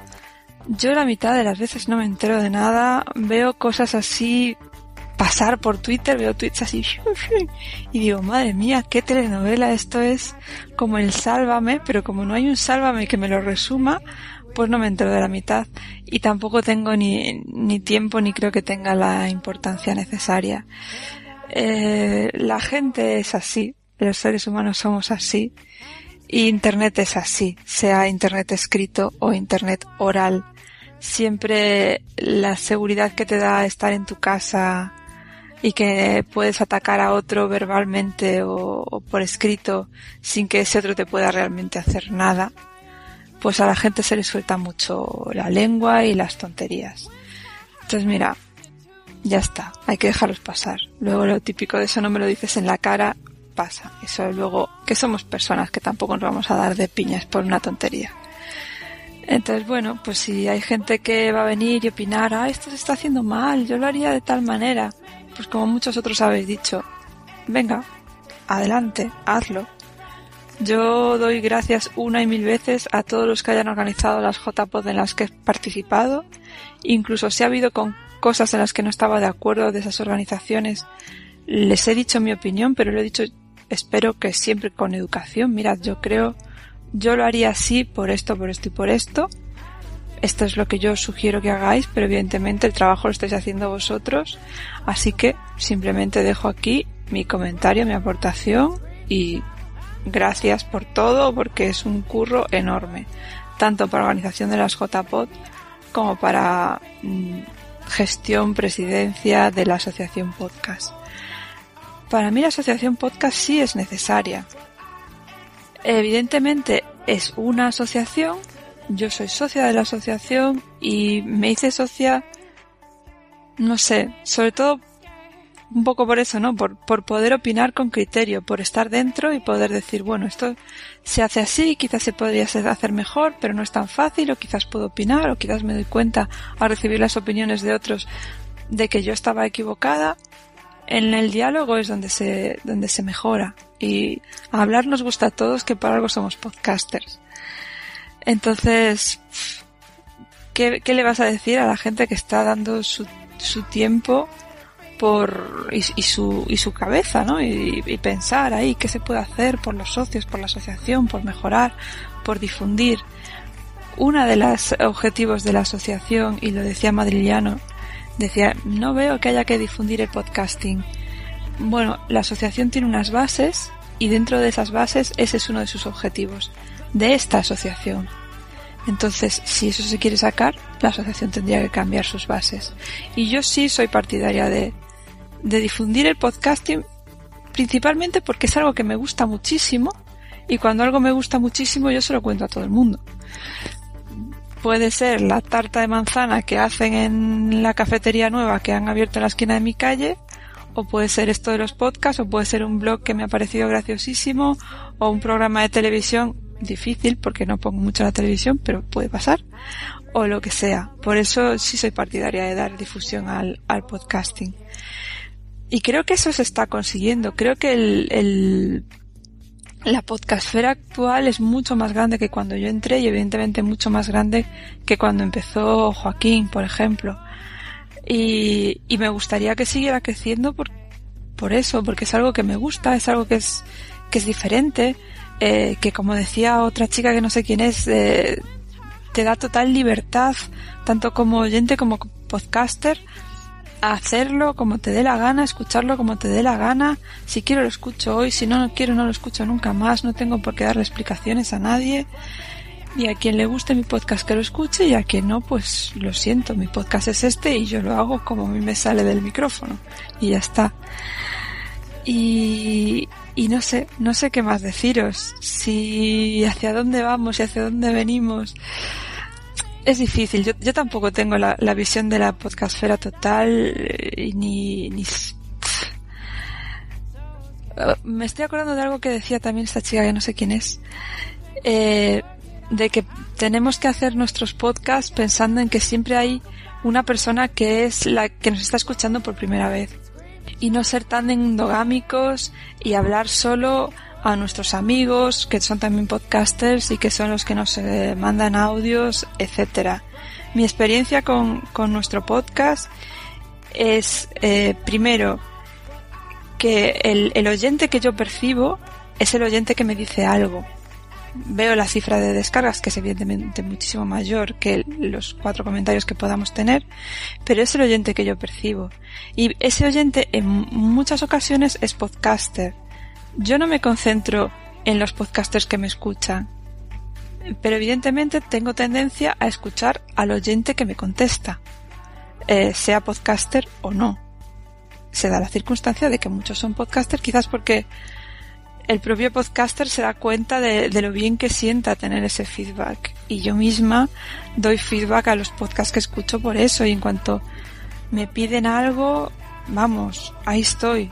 Mándame un audio, mándame una promo, mándame, pues saco el micrófono y se lo grabo, porque sé lo importante que es para un podcaster que estás ahí en tu casa con tu micrófono, la mayoría ni siquiera grabamos con nuestros compañeros delante, sentir eh, ese, esa respuesta de, de la gente que te escucha. Entonces es inevitable, en cierto modo, grabar para esos que tú tienes presentes porque son los que te contestan y es inevitable también caer en los mismos chascarrillos, que siempre estás grabando con la misma gente, y pues hay como ya las bromas internas, por lo menos a nosotros en Teledictos nos pasa mucho. Y yo lo compararía con, por ejemplo, eh, tienes tu, tu cuadrilla de toda la vida, ¿no? De, de tu ciudad, tu pandilla, y de repente te viene a, a visitar alguien de fuera, alguien que conoces, pues, suponte, un, un amigo podcaster que viene a tu ciudad, ¿no? Y, y dices, venga, vente con nosotros de cañas con, con mi, con mi pandilla pues se va a encontrar con un montón de, chascarrillos y de historias que, que no va a entender porque vosotros sois amigos de hace 10, 15, 20 años y, y, entonces a lo mejor hay que estar todo el rato parando y explicarle, no, esta broma la hacemos porque Lorena hace 15 años le pegó una bofetada a uno en un bar. Esto puede ser que haya pasado incluso. Eh, no puedes parar el ritmo de tu podcast eh, para explicarlo todo. A veces el oyente tiene que subirse en marcha no puede ser tan cerrado que el oyente diga, mira, yo no me entero, de este carro me bajo, pero es, es, es difícil encontrar ese equilibrio. Esto es algo que hablaba con, con Emilcar en las últimas JPod, que es, es importante presentarse e introducir y decir, este es un podcast de tal, pero luego el podcast también yo creo que tiene que fluir y que tiene que tener un ritmo y que si te paras a explicarlo todo, pues eh, a lo mejor los que se te bajan son los que ya saben todas las anécdotas y todos los chascarrillos y no necesitan que se lo expliques de cada vez. Y me estoy desviando un poco del tema de que, del que nos pedía Sune del estado de la podcastfera, pero bueno, la verdad es que este audio encadenado me, me ha gustado muchísimo.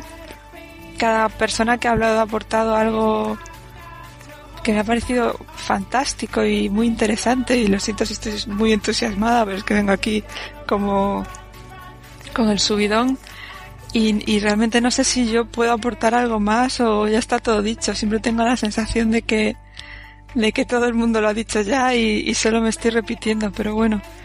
Yo la podcastfera la veo bien, la veo creciendo, espero que siga creciendo, espero poder aportar mi pequeño granito de arena desde mi esquinita.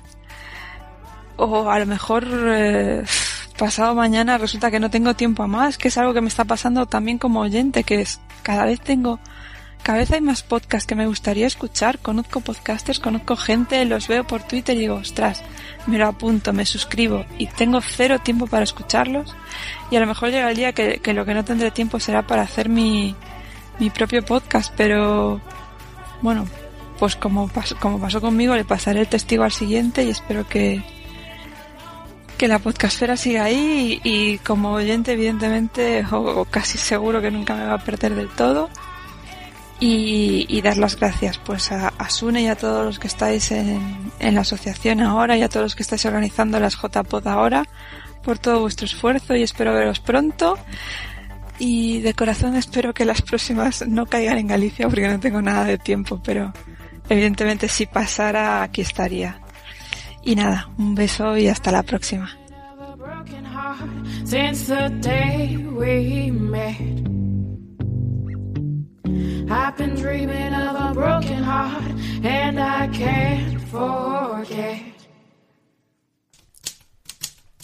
Sonia Blanco, de aspirante a podcaster.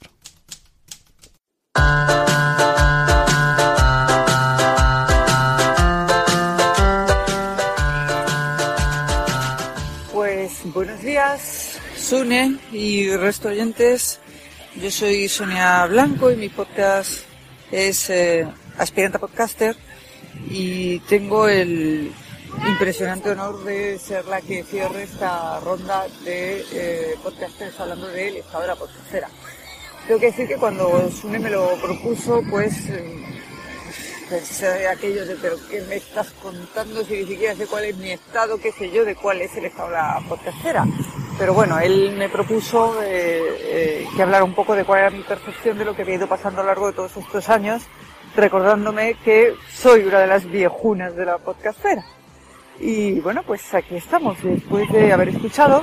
Eh, quiero deciros que mm, eso que oís de fondo es el sonido del mar y del aire. Siento si está resultando molesto, pero es que no sé si no cuando iba a encontrar un, un huequito para grabar este audio. Deciros, pues, eh, retomando el tema, que eso, que me ha resultado muy interesante escuchar las reflexiones de todos los compañeros y ver un poco cuál era la percepción que ellos tenían, sobre todo del momento actual. Y que me he quedado un poco sorprendida, sobre todo por, por esa desafección que hay, ese desencanto que hay, ese run run eh, habla de la, de la endogamia. Eh, hemos tenido todas las opiniones al respecto y yo no puedo aportar mucho más que no sea lo que es mi propia percepción o cómo he vivido yo ese tema que parece ser que está permanentemente eh, revoloteando. Y he de deciros, como han dicho algunos compañeros también a lo largo de toda esta reflexión, que cuando yo llegué al mundo de la podcastera, quiero recordar que por el año 2007 o por ahí, no, no lo puedo decir con certeza, yo no me sentí bienvenida, me sentí re bienvenidísima, vamos, eh, la acogida fue espectacular, eh, me animaron, o sea, me llamaron básicamente más o menos para que eh, les ayudara también a, a realizar aquellas jornadas que se hicieron aquí en Málaga, pues entonces yo les ofrecí lo que tenía, que eran las instalaciones de, de la universidad, y yo creo que quedaron unas jornadas muy interesantes, eh, y me animaron a, hacer mi, mi, propio podcast, no solo ánimos, apoyo moral, por decirlo de alguna manera, sino también apoyo tecnológico, ¿no? eh, de todos los compañeros, creo que por ejemplo nadie ha hablado de, la, de aquellos principios de la página de Podcastellano, que fue un trabajo importantísimo que nos permitió a muchos tener toda la documentación a mano de lo que necesitábamos para iniciarnos en el mundo del podcast, ¿no? Y también eh, agradecer, eh, por ejemplo, a Jerónimo Palacios, que en primera instancia pues me dio alojamiento en su servidor para que yo empezara con, con mi propio podcast, ¿no? El que luego llevé a su propio blog y al que ahora tengo integrado en, en mi blog principal que está en soñablanco.com es. Eh, por eso es lo que yo me sentí muy bienvenida por los que había entonces. También escuchan estas grabaciones que al principio parecía que era una podcastera más española y que después han ido integrando otros países eh, de habla castellana. Yo no tengo esa percepción. Desde el principio estaban Canalegas, David Ochoa, los integrantes de Team Podcast, eh, por supuesto los integrantes del Blog y Pollo desde Washington, del Loggyman y la bloguera. en aquel momento ya la bloguera hispanohablante era una bloguera compuesta de un montón de países, tanto a, los dos lados del Atlántico, fundamentalmente, ¿no? Puedo recordar que había algún podcastero hispanohablante que lo hiciera desde Asia o desde algún sitio así. Y en aquel momento pues ya se, hacían muchas cosas. Eh, creo que este también es un momento para recordar en este año que hemos tenido Mundial de Fútbol aquellas primeras tertulias mundialeras y que fueron organizadas precisamente para poder mantener tertulias en vivo en los momentos de los partidos eh, y que eran tertulias en las que participábamos lógicamente desde distintos países a través de Skype. Yo por ejemplo eso es algo que he estado de menos este año y tanto es así que yo que no veía nada de fútbol en aquel momento, eh, pues una de las cosas que me llevo, por ejemplo, a aquel primer mundial, que yo quiero recordar que se celebró en China, pero no sé por qué tengo ese recuerdo, lo mismo jamás ha hecho un mundial de fútbol en China, es que yo me acuerdo un día que me, eh, fuera ya de las apertura me estaba preguntando, bueno, hoy juega España y tal, va a ser el partido. Y dije, mira, pues no, porque estoy sola en casa y yo no me, yo sola pues no me un partido. ¿Cómo? ¿Qué? ¿Esto no es posible? Esto lo arreglamos ahora mismo. Y de repente habían montado una reunión por Skype de cinco o seis personas que estuvimos viendo el partido ahí tan emocionante y nos lo pasamos estupendamente bien. Como si esas cinco o seis personas hubieran estado en casa tomándose conmigo una cervecita y unas tapitas de chorizo, jamón, quesito y patatas. Y esos son los momentos con los que, con los que yo me quedo, ¿no? de, la podcastera.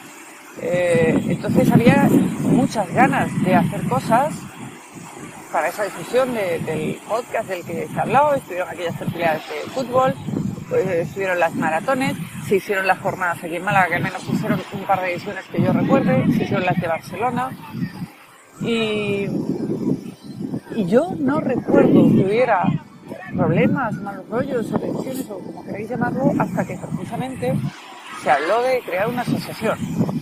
Y como siempre, pues cuando se crea una asociación, pues hay gente que lo quiere hacer de una manera y gente que lo quiere hacer de otra. Yo como soy un poco sectaria y, suelo huir de los conflictos, pues en cuanto vi que aquello no eh, planteaba más problemas que soluciones, básicamente eh, yo me, me alejé. Eh, pero ¿por qué no tengo yo mucho tiempo corporativista? Vamos, porque entiendo que si uno se mete en estos líos es porque tiene tiempo de hacer cosas. Os lo digo porque yo pertenezco a, a dos juntas directivas y sé perfectamente el tiempo que absorbe una cuestión de esta. Y yo pues eh, era un momento en el que yo no podía dedicar tiempo. Yo entiendo que a esas cosas entras para dedicar tiempo. El problema que en aquel momento es que, como pasa ¿no? en todo tipo de posiciones, y esto no es algo exclusivo de la sesión de podcast, es que hay gente que quiere figurar pero que no le apetece tanto trabajar. Y yo creo que de ahí surgieron algunas de las tensiones. Y lo que me ha sorprendido al escuchar los audios de los compañeros es ver que estas tensiones siguen eh, vivas. Eso me ha sorprendido tremendamente.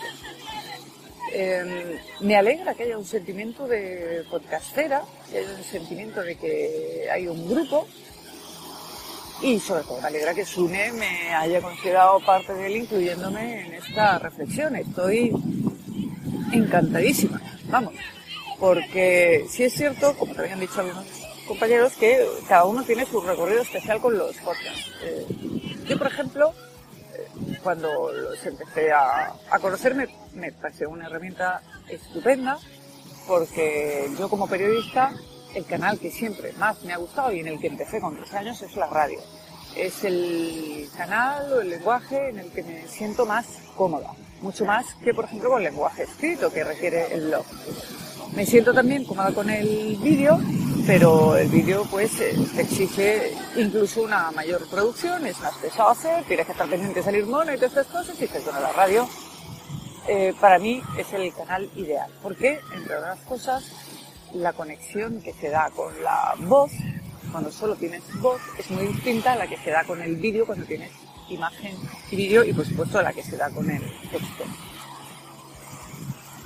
Pero para mí siempre el podcast, y, por eso llamé del aspirante, porque nunca pretendió profesionalizarse, por decirlo, de alguna manera, era precisamente contar cosas, cosas que me apetecía contar hablando y no desarrollar escribiendo, donde el lenguaje se vuelve un poquito más formal, ¿no? por más coloquial que queramos hacerlo y siempre he querido que fuera así. Cuando me apetecía hablar de algo, grababa y lo subía. Al principio, como todos, pues lo hacía un poco más elaborado. Me acuerdo, por ejemplo, eh, puedo contar que mi evolución hemos ido desde el GarageBand que hemos utilizado, pues todos los podcasteros maqueros, imagino, hasta ahora que estoy utilizando Audacity eh, puro y duro. Y en muchas ocasiones Spreaker directamente, que esa es otra, la evolución que han ido teniendo las, las herramientas.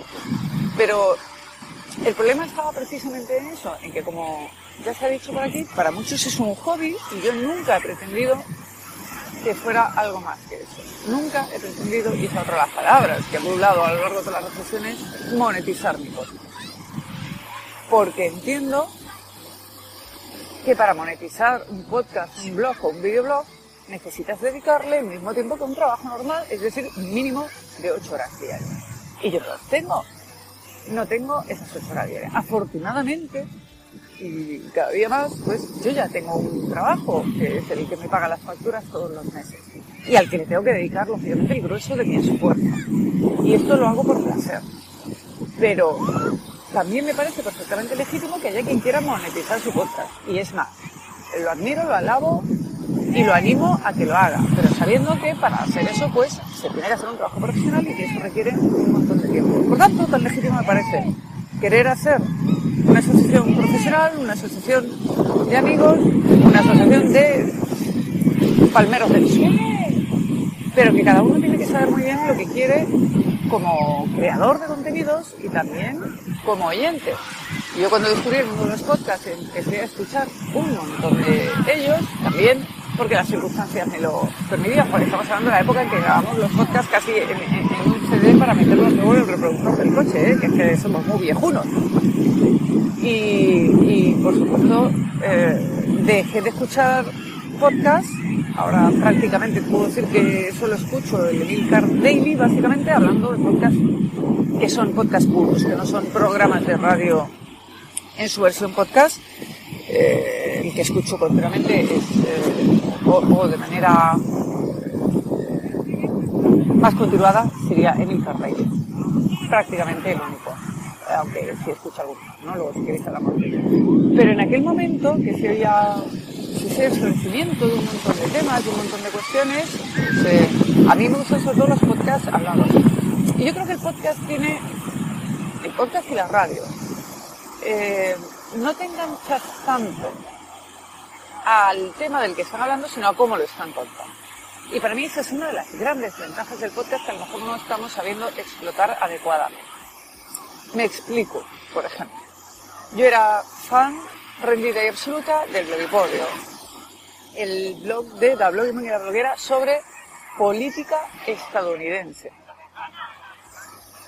En principio a mí la política estadounidense me interesa lo justito, vamos, lo normal que nos interesa a todos porque a fin de cuentas nos sucede con nuestras vidas, pero esto era un podcast casi de política washingtoniana, o sea, de lo que ocurría en los mentidores de eh, los entresijos de la política en Washington.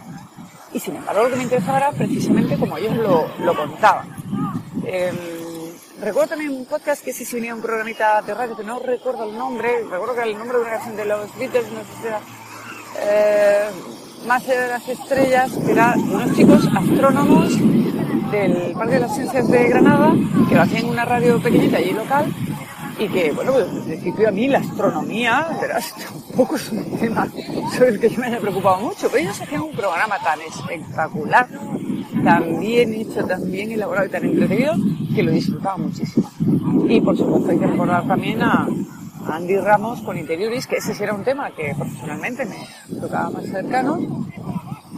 Además se curraba un programazo perfectamente guionizado, segmentado y escaletado, donde iba poniendo partes de la sentencia, sus eh, datos por el oyente, son otras de las cosas que han dicho. Luego había podcast que escuchaba también por afinidad personal, que pasaba pues con eh, cabreados de Rafa Osuna, pues hombre, pues, no todos los cabreados te gustan, ¿no?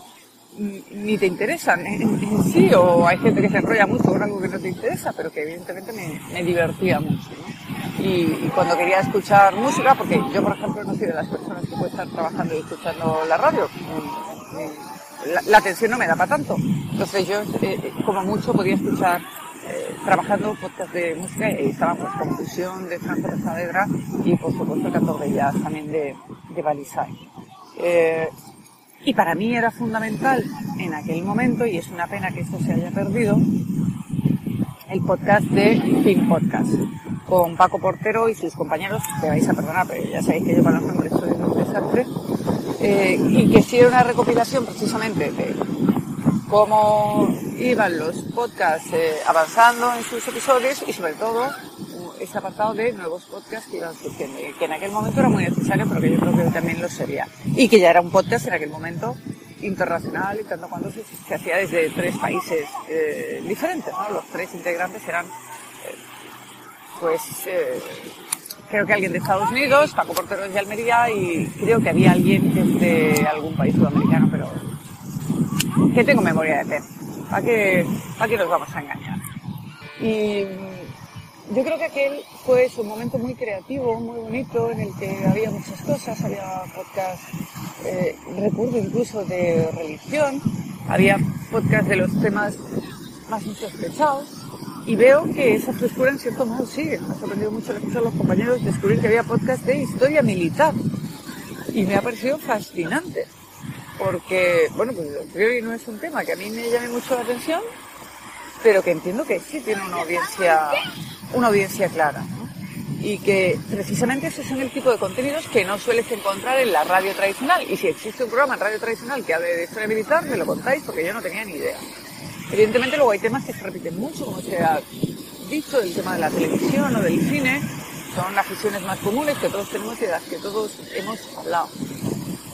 Y eso hace pues eso, pues que vayas escuchando podcast y que de repente eh, te canses, ¿no? Porque a mí pues un podcast de tele hace un especial de Buffy cazavampiros, pues no me interesa lo más mínimo. Otra cosa que me haga un especial, no sé, de The Wire, de, o de Aaron Sorkin, entonces lo, lo escucharé encantada. Y no pasa nada. Es decir, Emil Cardelli hace un podcast diario y yo cuando veo que va a volver a la reapertura, pues ya lo escucho porque me da igual, ¿no? Yo no soy usuario de apertura y tampoco necesito saber más. Afortunadamente ya Emil Cardelli tampoco va a seguir usando apertura, con lo cual ya no tendremos que aguantar más podcast de eso, o yo que sé, de la Nintendo. Pero hay otros, eh, eh, ese formato corto de, de Milcar en el que en el día te pone un poco eh, al tanto de lo que ha ocurrido en el mundo tecnológico, a mí me parece perfecto, porque cada vez me cuesta más escuchar podcast largos porque no tengo ese tiempo de continuado. Ya me ha costado casi tres días escuchar el audio aquí de los compañeros sobre el estado de la, de la podcastera, que por cierto lo he hecho encantada y, y precisamente he tardado tanto porque quería hacerlo dedicándole la constante atención. Entonces, lo dicho, para mí el, podcast y todo este tema de las nuevas tecnologías también es un tema de, de, de experimentación. Eh, digo, desde aquel momento en el que yo llegué, en el que, bueno, ya teníamos RSS, pero mm, prácticamente hacía tres días que la gente se estaba haciendo los RSS a mano, por decirlo de alguna manera. Mm, yo he sido de las damnificadas de la desaparición de Blip TV, pero los tíos no avisaron de que iban a, a chapar el chiringuito con respecto al audio y ha sido, pues eh, se han perdido ahí un montón de, de podcasts ahora estoy encantada en en Evox, tengo que decir, que, que, funcionan maravillosamente y hemos ido viendo surgir esos servicios que nos ofrecían. Eh, y vemos ahora también, por ejemplo, Spreaker, que me parece una herramienta estupenda para ese formato corto que tú quieres hacer un poco sobre la marcha y que no requiere prácticamente de edición. Ya os digo, pues de aquellos podcasts que hacíamos con GarageBand, que, que le podíamos poner episodios, imágenes y monísimos y divinos de la muerte, hasta el momento actual en el que yo lo estoy haciendo con Audacity, con una edición mínima y donde lo que quiero es priorizar el contenido, donde lo que quiero es centrar el, en el contenido, que al final no nos olvidemos que es de eso de lo que se trata. Decía alguien también por ahí, no recuerdo si, si era Miguel Ángel, eh, que decía algo así como que debemos hacer los podcasts que nos gustaría escuchar. Y ahí la verdad yo no puedo estar más en desacuerdo. Yo no creo que fuera oyente de mi podcast, curiosamente. Eh, ni, creo que tenga por qué serlo. Yo en el podcast hablo de lo que me apetece y luego escucho lo que me apetece, que en algunos casos puede coincidir o puede no coincidir. Eh, yo creo que tenemos que hacer podcast sin pensar en la audiencia, podcast sin pensar si nos van a escuchar o no nos van a escuchar, eso ya llegará por descontado. Evidentemente no va a tener la misma audiencia un podcast de fútbol que un podcast sobre orquídeas salvajes, porque no hay tanta gente interesada en las orquídeas salvajes, o por sí, yo no lo sé. Pero lo importante es eso. Y lo importante es que nosotros nos sintamos a gusto con lo que estamos haciendo y que lo disfrutemos. Y si encima luego alguien va y se toma la molestia, pues eso de hacerte un comentario, de ir a conocerte a unas jornadas, o de mandarte un correo, o de tuitear, mm, el contenido de tu podcast, pues estupendo, bienvenido sea y a todos nos encanta. todos hemos tenido esa experiencia psicotrópica de que alguien llegue y te diga, oh, me encantó el episodio en el que hablabas de no sé qué, de no sé cuánto, y dices, Dios mío, alguien lo ha escuchado y se acuerda y te reconoce y te identifica. Y luego tenemos, lógicamente, nuestros oyentes eh, fieles a los que le debemos mucho, que en mi caso además a mí me gustaría eh, desde luego hacer este audio en el que creo que he mencionado a, todos los históricos de la podcastera, pero que donde creo que los oyentes tienen un punto fundamental. Aquellos primeros oyentes que se tomaron la molestia de, averiguar qué era eso de los podcasts y de buscar podcasts sobre los temas que les interesaban. Y ahí tenemos a, Profesor Bacterio, que fue brevemente podcaster con Darlo Guimán y conmigo en Ciencia 3.0, pero que es el oyente más fiel que muchos podcasters. A mí a veces me sorprende, porque yo soy bastante irregular, y a lo mejor me tiro un mes sin hacer un podcast y de repente saco uno y tal, pues a veces siempre le he puesto un mensajito de eh, hay una sorpresita para ti en iTunes y tal, y me dice, genial, si ya lo he escuchado, y digo, el tío, más rápido, mm, lo escucha antes prácticamente de que se descargue.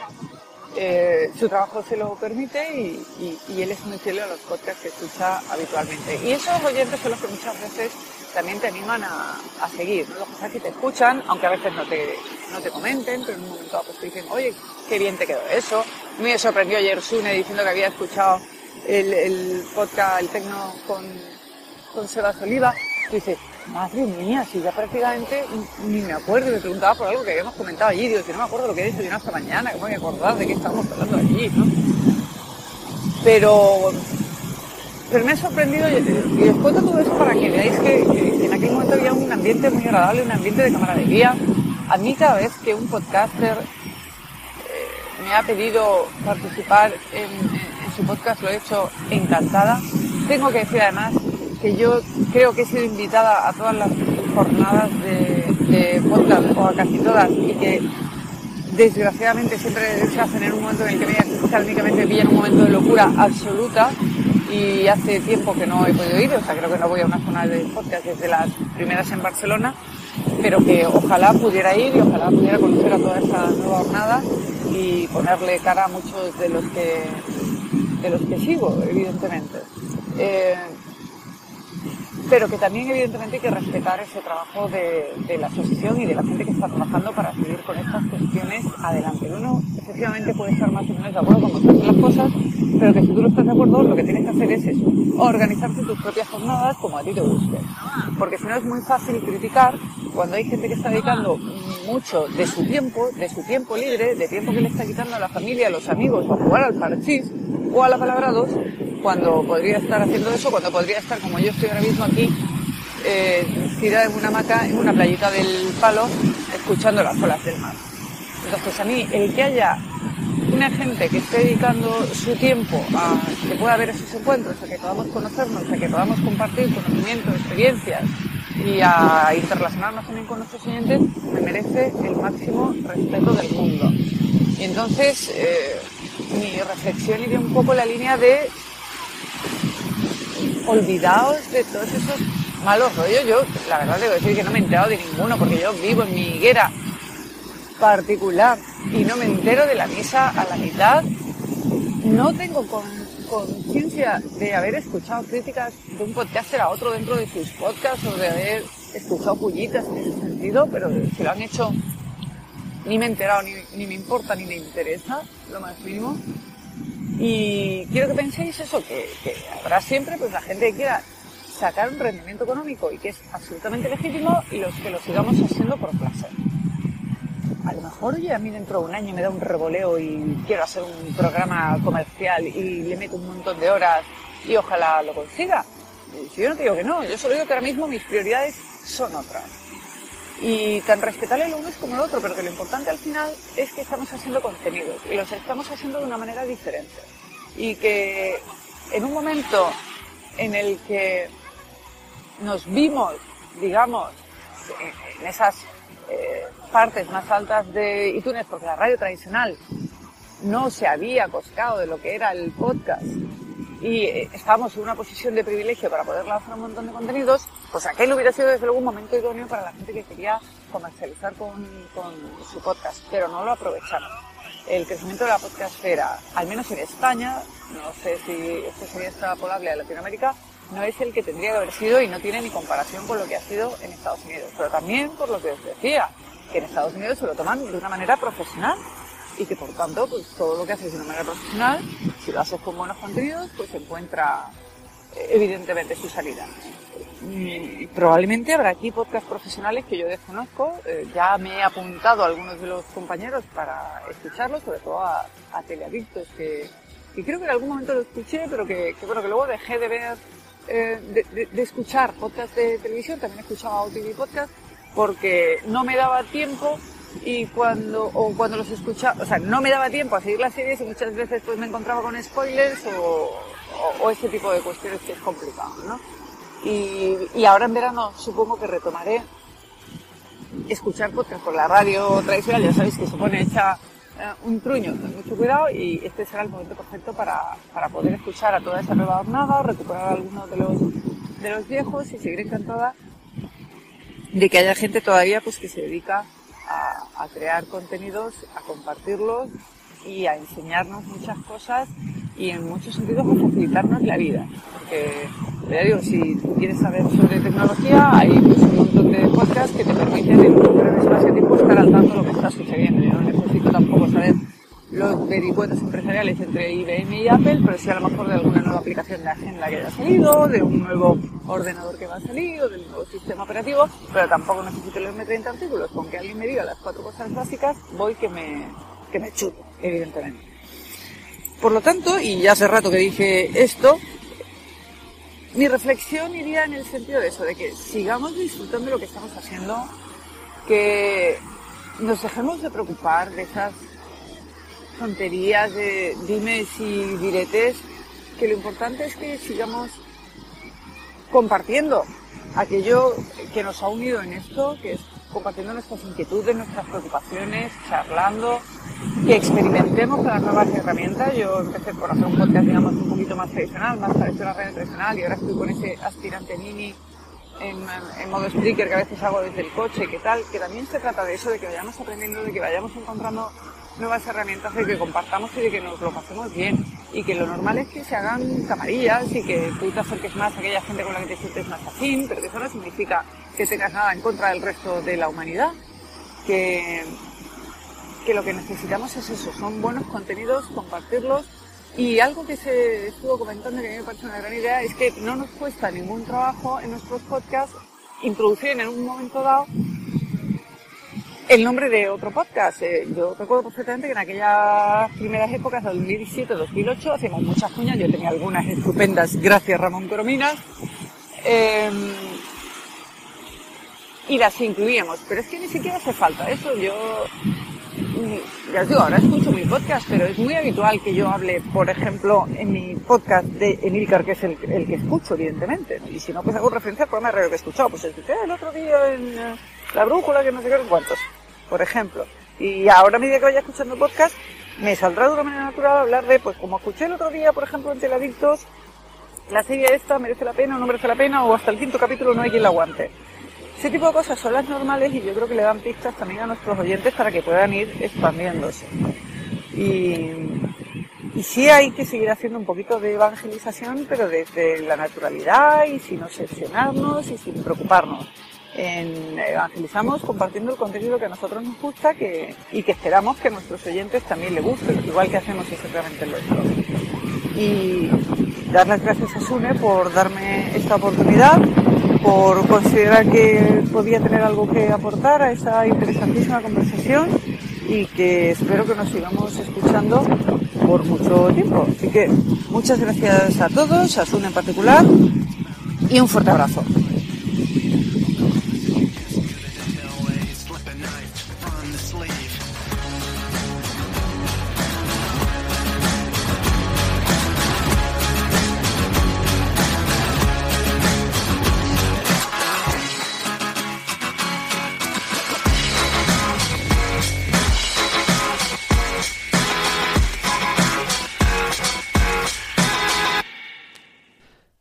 No ibais a aburriros para nada, nada. Y para finalizar, pues agradecer a toda esta pandilla de podcasters y mejor personas que me han juntado en esta Sunecracia especial verano. Así que vamos a empezar a dar una ronda de agradecimientos con una frase de las que más me ha gustado de cada uno. Muchas gracias a Joaquín de Droidcast y nos deja una frase como el podcasting puede tener tantas asociaciones como quiera. Charblue de Tecnovidas nos decía, la endogamia es virtual, no existe. Otto, Doto y Punto muy calmadamente nos decía que el estado de la podcastfera es perfecta, porque sigues a quien quieres y no sigues a quien no quieres.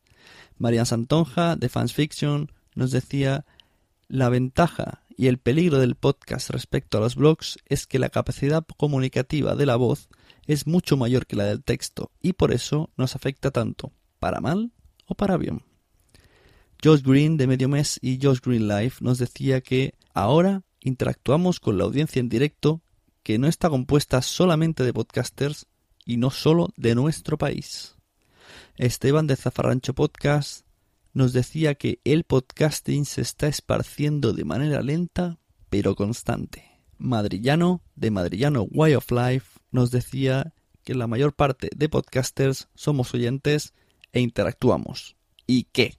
Teresa Honkimis de Invita a la Casa nos decía que cuando piensa en podcasting piensa en libertad y que ella siempre que hace podcast piensa en ese oyente ajeno a todo el mundillo que es alguien a quien tiene que ganarse como oyente porque jamás hará un podcast y ese oyente quiere que nosotros hagamos podcast sobre temas que le interesan a él porque el oyente es el protagonista. Premium CM de divagaciones tecnológicas nos decía, la gente consume lo que está acostumbrada. Por eso es importante recomendar a vuestros amigos temáticas que os gusten. Dumakae, de Teladictos, nos decía que el podcasting le da total libertad. No tiene que dar explicaciones a nadie, ni como podcaster, ni como oyente. Y Sonia Blanco, la aspiranta podcaster allá desde la playa, nos decía que el crecimiento de podcasting en España no supo aprovechar el momento y no se parece en nada a otros de América, pues allí se lo toman muy profesionalmente. Y hasta aquí este especial verano 2014. Esperamos que para el año que viene haya otro, otro tipo de audio del estado de la podcastfera y cada año vayamos viendo resúmenes de estos, a ver cómo ha ido evolucionando el año. Os espero el año que viene. A quien quiera enviar este tipo de audios, volveremos a contactar Muchas gracias a todas estas personas que se han comunicado conmigo, Joaquín, Blue, María Santonja, Josh Green, Esteban, Madrillano, Teresa, Premium, Dumacae, Sonia Blanco, y creo que no me he dejado ningún por el camino, Esteban.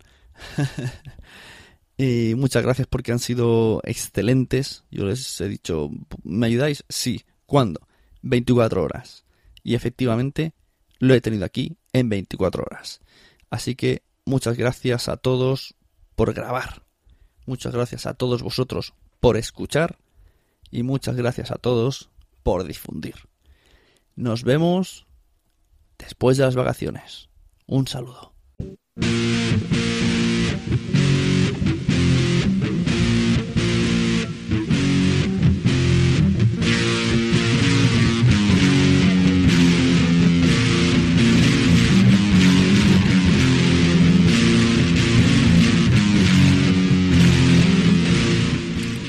Recuerda lasunecracia.com si quieres leer la web, email lasunecracia.gmail.com y allá donde me vieres deja lugares y estrellitas, ¿no? Evox, iTunes, Spreaker. Lo dicho, muchas gracias. Nos vemos en los podcasts.